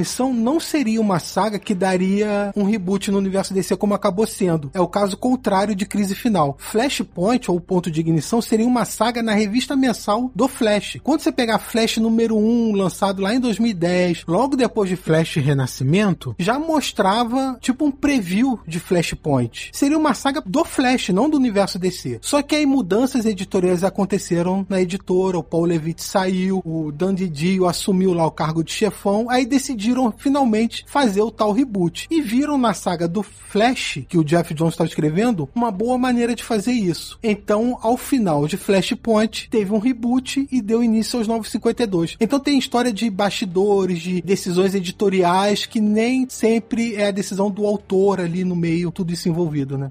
My name is Barry Allen, and I am the fastest man alive. Ô Samir, agora vamos para as fases mais atuais, né? Assim, o Flash, como a gente estava mencionando, quando o Barry Allen volta, ele passa a ser o Flash principal da revista, mensal do personagem. Vem a saga Ponto de Ignição que reformula todo o universo DC. Aliás, uma coisa que a gente não mencionou que vale a pena mencionar. Uma coisa que o Geoff Jones introduziu na mitologia do Flash que não existia antes é o fato do Flash Reverso ter matado a mãe do Barry Allen. E isso foi um fato que ficou marcante na, na cronologia do personagem e foi usado depois pro cinema cinema, pra série de televisão. Isso virou cânone na história do Barry Allen. Então, a partir desse momento, isso passou a funcionar. Tanto que ponto de ignição acontece porque o Barry Allen volta no tempo para tentar evitar o assassinato da mãe e isso cria uma linha do tempo alternativa onde tudo tá zoado. E aí tem que consertar tudo. E aí dá início aos 952. Que é uma fase que eu não gosto, mas que o desenho do Francis Manapu tá matando a pau. Nossa, é maravilhoso. Francis... Tem um cara que sabe desenhar Flash nesse mundo, é o Francis Manapu. O Flash dele é fenomenal. É, e aliás, vale, eu vou abrir um parêntese rapidinho aqui, sabe? Curiosamente, quando eu era moleque, cara, eu não gostava do desenho do Camino Infantino, velho. Eu achava, nossa, eu falava, nossa, que desenho esquisito, não sei o que.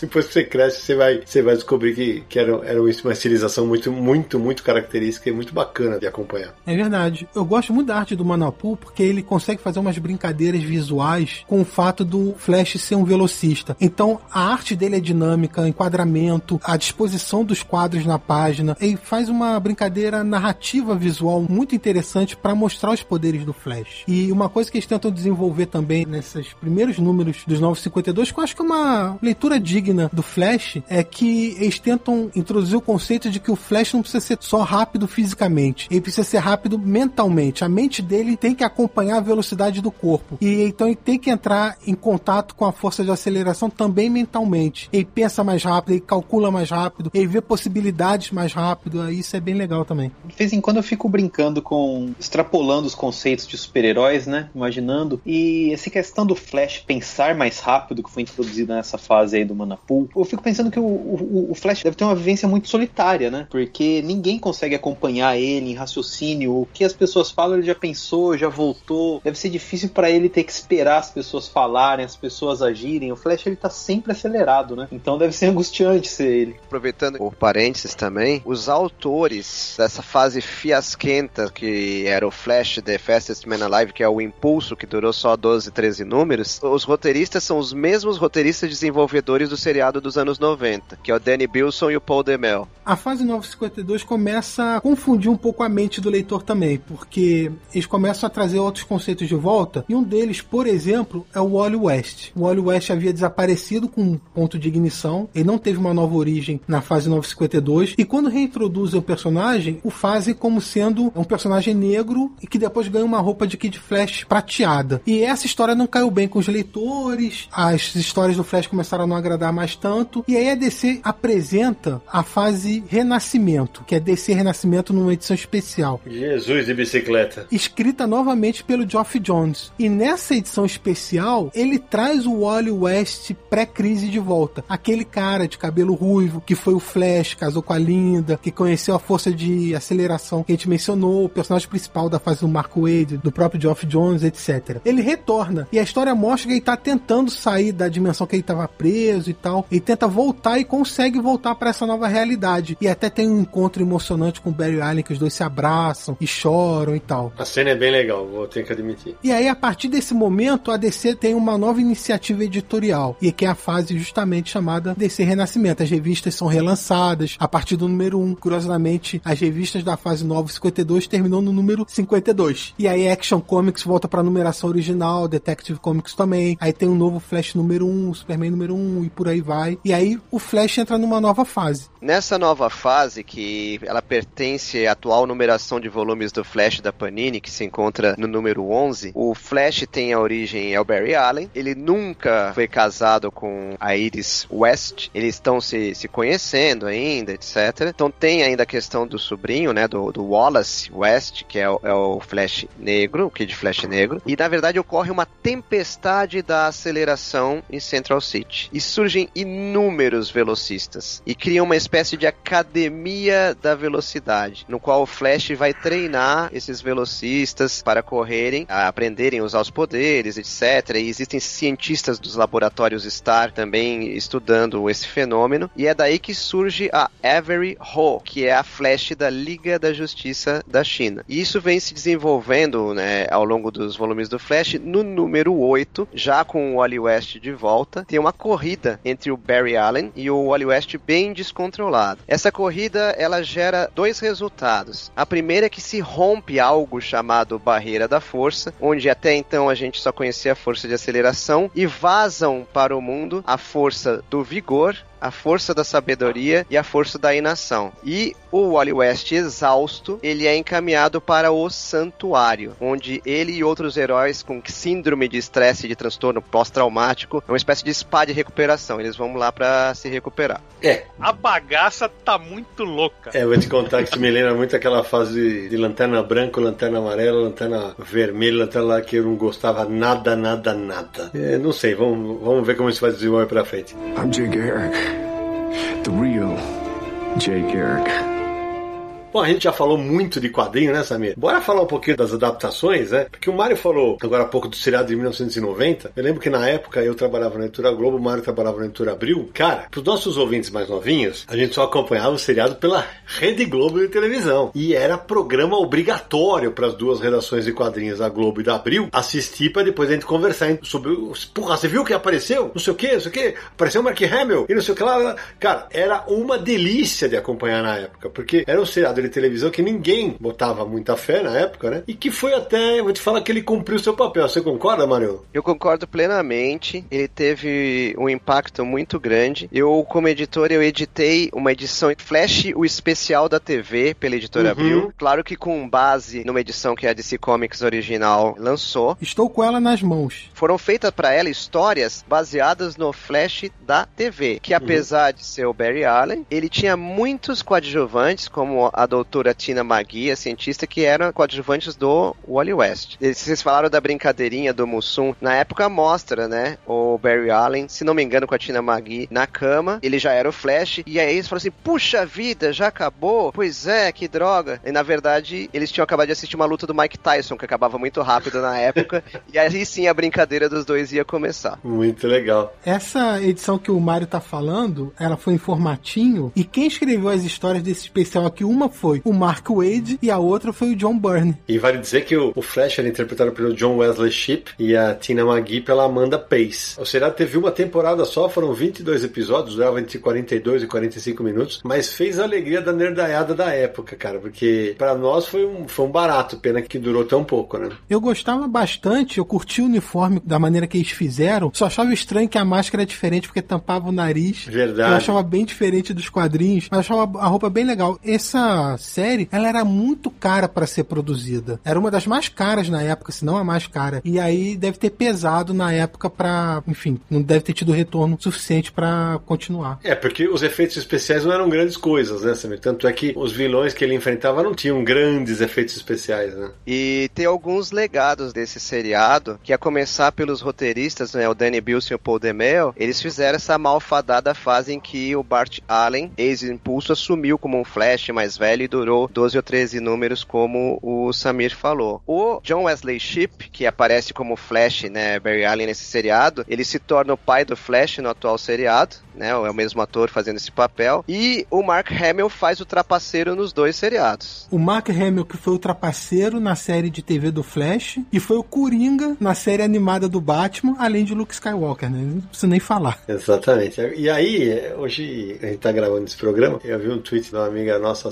Samela Hidalgo, que ela falou: Ah, me julguem que eu adorava a série do Flash mais recente. Cara, eu não sei porque que ela adorava, porque tudo bem que eu tô atrasado e não vi as últimas temporadas. Mas até onde eu vi era divertidíssima. O Naranja me fez ver essa série e eu adorava o conceito do zoom de outra terra. Eu não vejo faz algumas temporadas, pode ser que tenha desandado, mas Naranja, me conta aí. O seriado do Flash é o seguinte: começa super bem. A primeira temporada eu adorei. Eu achei que fecha cheio de referência. O último episódio divertidíssimo. O Flash Reverso todo malvadão, os uniformes bacanas, os atores bons, cativantes. Foi super bem. Só que a partir da segunda, para mim, começa a desandar a maionese. Não sei se eles, por eles insistirem tanto em vilões que querem correr, correr, e o Flash vai ter que superar a velocidade deles, ficar sempre na mesma toada, eu acho que começa a perder um pouco da magia que teve a primeira temporada, pelo menos para mim. Mas pelo menos a primeira foi uma grande alegria, uma grande diversão assistir ela completa. É, eu concordo com você, viu, Naranja? A impressão que dá é que a equipe, os produtores barraram em um obstáculo ali que é quem que a gente vai colocar para enfrentar o Flash? E todo vilão da temporada tinha que ser um velocista e parece que a trama ficava dando nós assim para explicar como que existia mais um velocista. velocista de outra dimensão, é o deus da velocidade. Então, o chefão da última fase, vamos dizer assim, deixou de ser surpreendente. Era mais um velocista lá qualquer. É, com aquela é, galeria de vilões bacana, né? Porra, podia colocar é. o Mestre dos Espelhos numa temporada lá para arregaçar Exato. com o Flash, então um personagem Só que bacana. Isso mudou na quarta temporada, acho que é a quarta, que o grande chefão lá, o grande vilão, era o Pensador. E aí é, era um personagem que não, não, não corria, ele ficava naquela cadeira dele lá, uma cadeira cheia de poderes e tal. E ele se tornou uma ameaça bem bacana. Então foi uma, uma guinada, assim, nos rumos aí da série. Eu assisti só até a terceira temporada, então agora vocês estão me desanimando.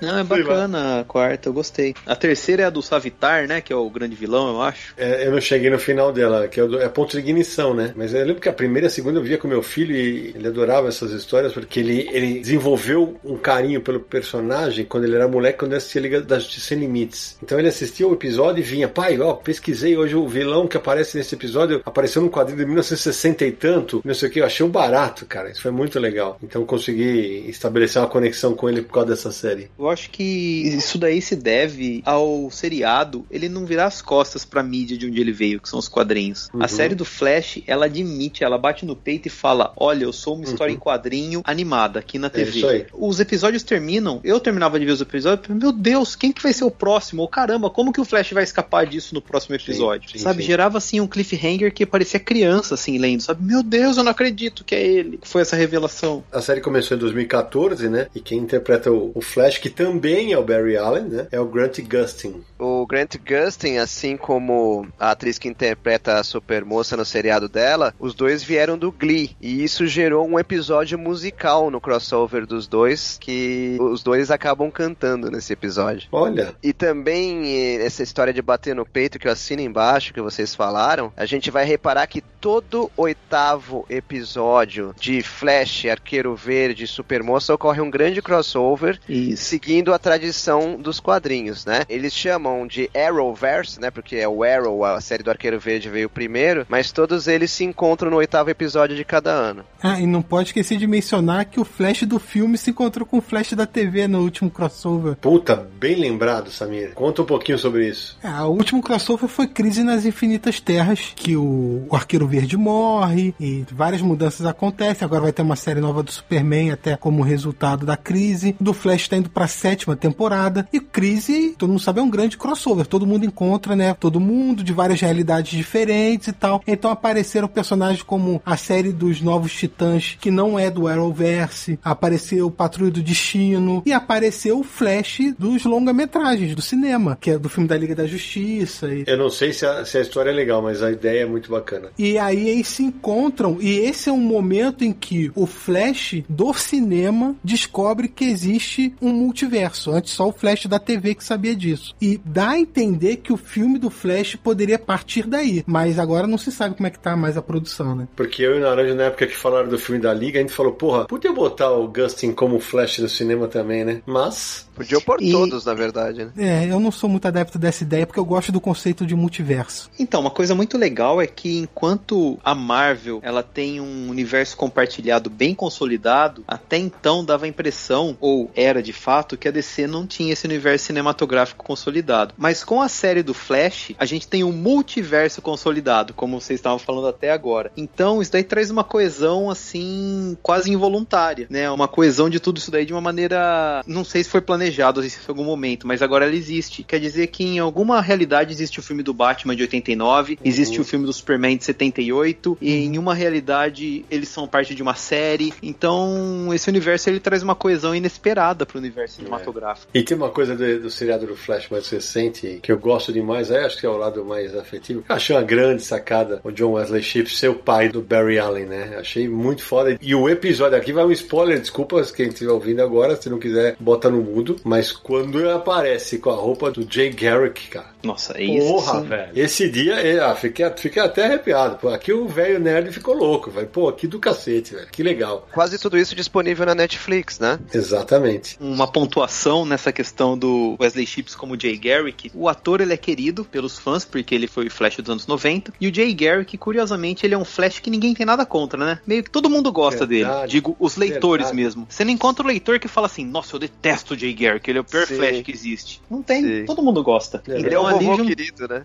Exato. Então juntou um ator que todo mundo gosta com um personagem que todo mundo gosta e ficou legal pra caramba. Ô Samir, e também a gente não pode esquecer de citar que em Smallville o Bart Allen aparece, né? Ele aparece em 2004 e depois em 2006 ele reaparece, junto com Aquaman, Um Cyborg. detalhe curioso, no episódio que ele aparece, ele usa identidades falsas. E aí Uhum. ele tem uma identidade como Barry Allen, outra como Wally West e outra Ah, como Jay Garrick. No final do episódio, o Clark Kent, tá, mas qual que é seu nome? Você tem um monte de identidade, né? A gente não pode também deixar de falar das adaptações, né? Tem que falar do Ezra como na Liga da Justiça, mas eu vou te falar. Pra mim, o melhor Flash das adaptações é o da série da Liga da Justiça Sem Limites, que pra mim é o melhor desenho de super-herói já feito. Ponto. A gente até conversava fora do ar, eu não me lembrava que era o Wally West, mas tem uma coisa que me, me irrita um pouco, que a gente falou agora há pouco. Pô, mas ele, a mente dele também trabalha em hipervelocidade. Como eu adoraria que isso fosse passado pras adaptações? Porque, por exemplo, nos desenhos animados, pô, ele é sempre o engraçadinho bobão, o Flash. Eu tô assistindo Justiça Jovem. A primeira temporada, cara, ele é irritante. Ele é como se fosse o alívio cômico da série, né? É isso. Parece que ele só presta pra isso, ele só faz cagada. Porra, é- o personagem não é isso. É claro, ainda tá em desenvolvimento, é menina, mas no Liga Sem Limites ele também tem essa pegada de ser o, o engraçadinho da turma, não sei o que tal, que é uma- algo que diferia bastante do Flash Barry Allen, né? Ele sempre, o Barry Allen sempre mais cientista, tal, aquele negócio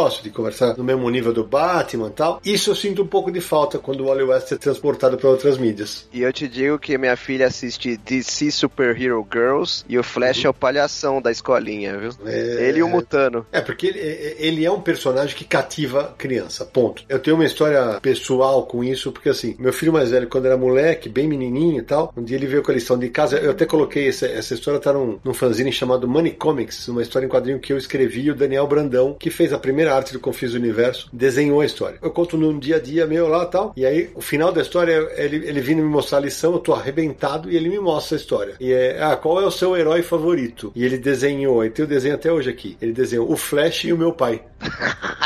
que legal. Muito legal, porque assim, veja, além, claro, da, da emoção como pai, né? Mas e como o personagem cativava ele. A versão do Animated dos bonecos que tem maiores de uns quase 30 centímetros, o primeiro que ele comprou foi o Flash, porque cativa, né, o público infantil mesmo. Deixa eu contar uma curiosidade aqui, gente, que teve uma vez, eu tava trabalhando na Conrad, é, sei, acho que a gente já contou essa história em algum, já contei essa história em algum confins, vou repetir aqui. Todo primeiro de abril a gente tinha uma tradição no site Herói, que era cada um inventar uma notícia, né? Uma notícia falsa. E eu lembro que uma vez o Odair Braz Jr. escreveu que o Batman tinha sido vendido pra Marvel, e o pior é que a- o Globo deu a notícia sem checar. E a notícia que eu escrevi era um negócio bizarro na época, que a DC Warner faria um crossover com o Flash, o Papa Léguas e o Ligeirinho. Vocês lembram que isso aconteceu depois? Sim. Hum. Ah, que legal! Como? Onde eu quero isso? Foi feita uma, uma animação curtinha, eu não me lembro se foi pela Warner só ou se foi pelo Cartoon Network. É uma corrida do Flash do traço animated contra o Ligeirinho e o Roadrunner, que é o Papaléguas no Brasil. E assim, cara, o dia que eu vi, eu falei, puta merda, ah, hoje não vale. Se alguém achar essa, essa notícia hoje navegando na internet,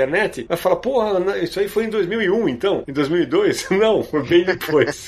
No videogame, no Flash, ele é personagem jogável, né? No Injustice e no Injustice 2. E é bacana que no Injustice 2 dá pra. Os personagens têm roupas diferentes, né? E várias roupas, vários trajes, eles são easter eggs, né? Pra quem conhece dos quadrinhos. E o Flash tem vários trajes. Tem um, aliás, que é do Jay Garrick, da Terra 2, que tem aquele capacete azul e tal. É bem bacana. Belo gancho, Gustavo. Inclusive, eu tive a sorte de traduzir o Flash da Terra 2, que é o Jay Garrick ou Jason Garrick. E ele, ao contrário né, dos outros personagens, a origem dele é divina. Se aproxima da Mulher Maravilha ou do que chamam de Shazam, eu sempre vou chamar de Capitão Marvel pela DC, né? Ele encontra o deus Hermes e ele ganha os poderes de velocidade do deus Hermes. E aí se desenvolve toda a trama com vários personagens nessa Terra 2, nessa nova série, que é praticamente o Ultimate da DC, como se fosse uma porta de entrada para novos leitores, versões alternativas dos grandes heróis da DC Comics. Só para contextualizar, essa Terra 2 que o Mário acabou de mencionar é da fase 952, ou seja, depois da saga Ponto de Ignição, e nessa realidade da Terra 2 é a revitalização dos antigos heróis da Terra 2 da Era de Prata, a Sociedade da Justiça. Então tem o Jay Garrick Flash, o Alan Scott Lanterna Verde, que inclusive nessa realidade ele é gay, deu até um maior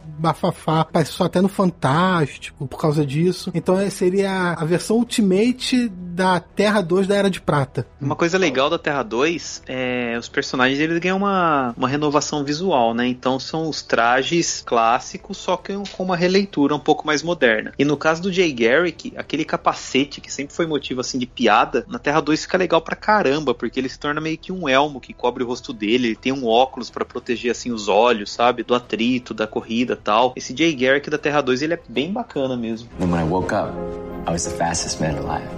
The Flash.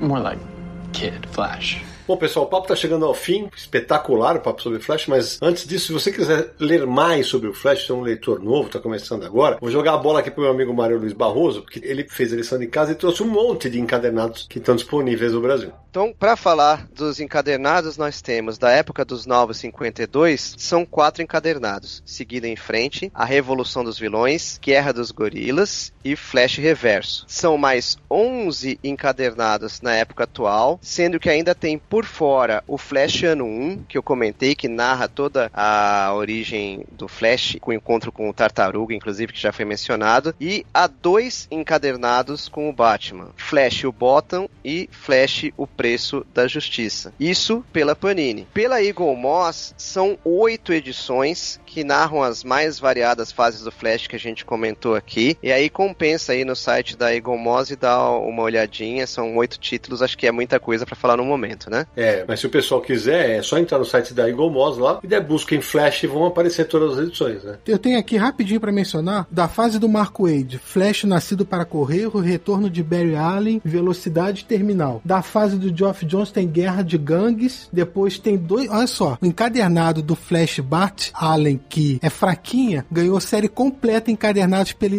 Moss. Os volumes Rápido como um Raio e Busca Veloz. E também tem o volume Saque Expresso, tudo isso pela Moss. E a Panini acabou de publicar, em edição capa dura, Flash Renascimento, que mostra o retorno de Barry Allen como o Flash. Como a gente falou muito de Flash, flashes de realidades alternativas, flashes do futuro e tudo, só para resumir, são basicamente quatro gerações de Flash. O primeiro Flash é o Jay Garrick, da Era de Ouro. O segundo, o Barry Allen, da Era de Prata. O terceiro é o Wally West, que foi a grande parte pós-crise. E o quarto foi o Bart Allen, que depois acabou morrendo. E aí um vai, outro volta, e hoje é o Barry Allen de novo.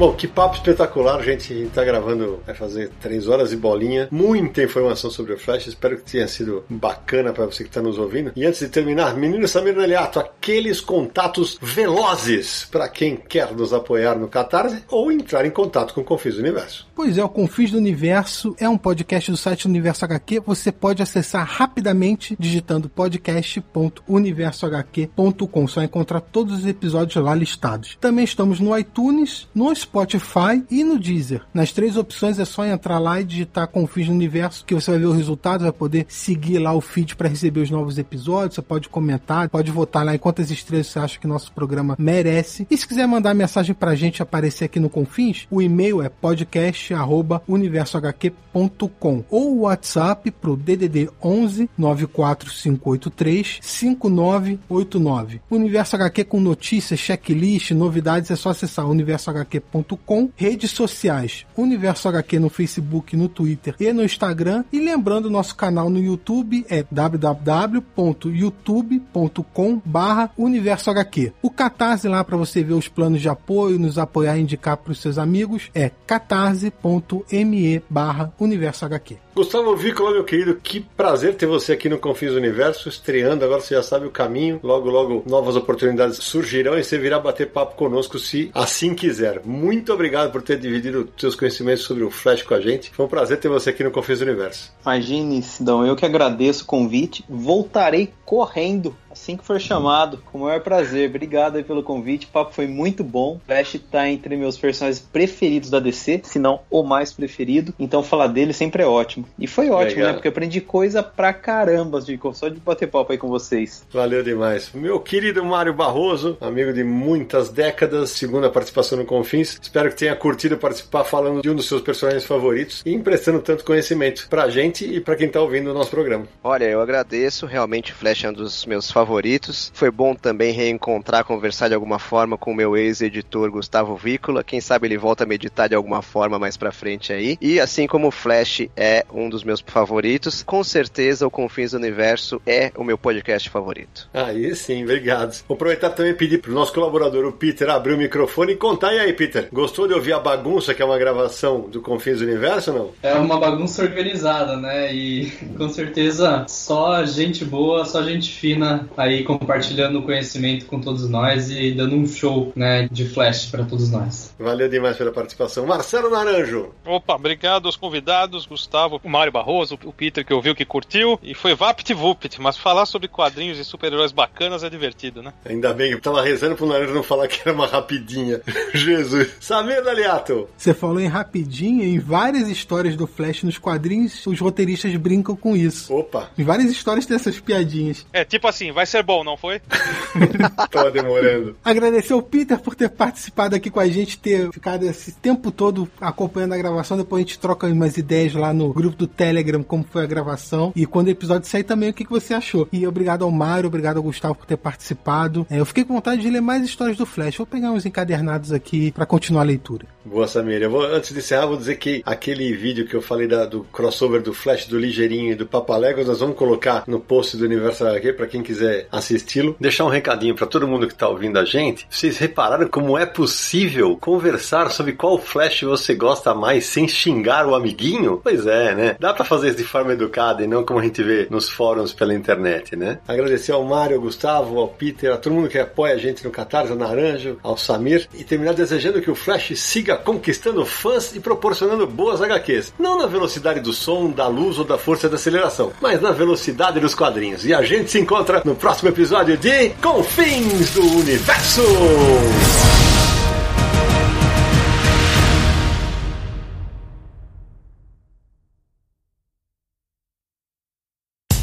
No dia mais claro ou na noite mais densa, você está deixando a nossa presença. Faça uma boa viagem de volta, mas não fique disperso. Nos encontraremos no próximo episódio de Confins do Universo.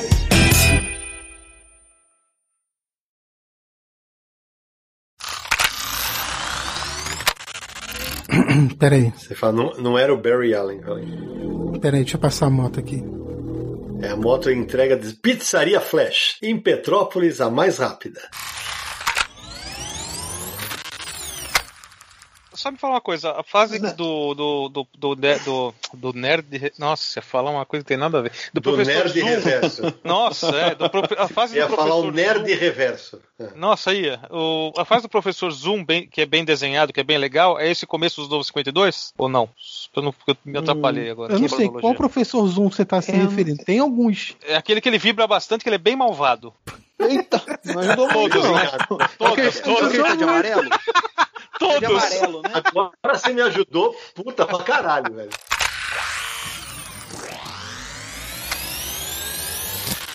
Da República de Piranga em São Paulo, o homem que na infância tentou colocar. Já caguei tudo. Lá vou eu. Lá vou eu. Vamos lá. Atenção, vocês vão entender porque eu ri. Da República de Piranga em São Paulo, o homem que na infância. que fudeu. Nossa. Porra. Porra, o Coringa o pior- soltou o gás do Rio. Ai, vai, vai. Pior é que eu Atenção. não quero nem ficar sabendo agora o que ele vai falar. Atenção, atenção. Já foi pros extras já. Ah, já fui. Ah, respira, o Peter deve estar morrendo de rir lá. Da República de Piranga em São Paulo, o homem que na infância tentou colocar asinhas nas laterais de um pinico que tinha em casa. De novo, de novo. Tem- vamos lá. O homem que. O homem que. Meu Deus. O homem que na infância tentou colocar asinhas. Não vai dar certo. Pode mudar. Vou tomar uma água, relaxa, que eu fico imaginando o laranja com esse pinico na cabeça agora.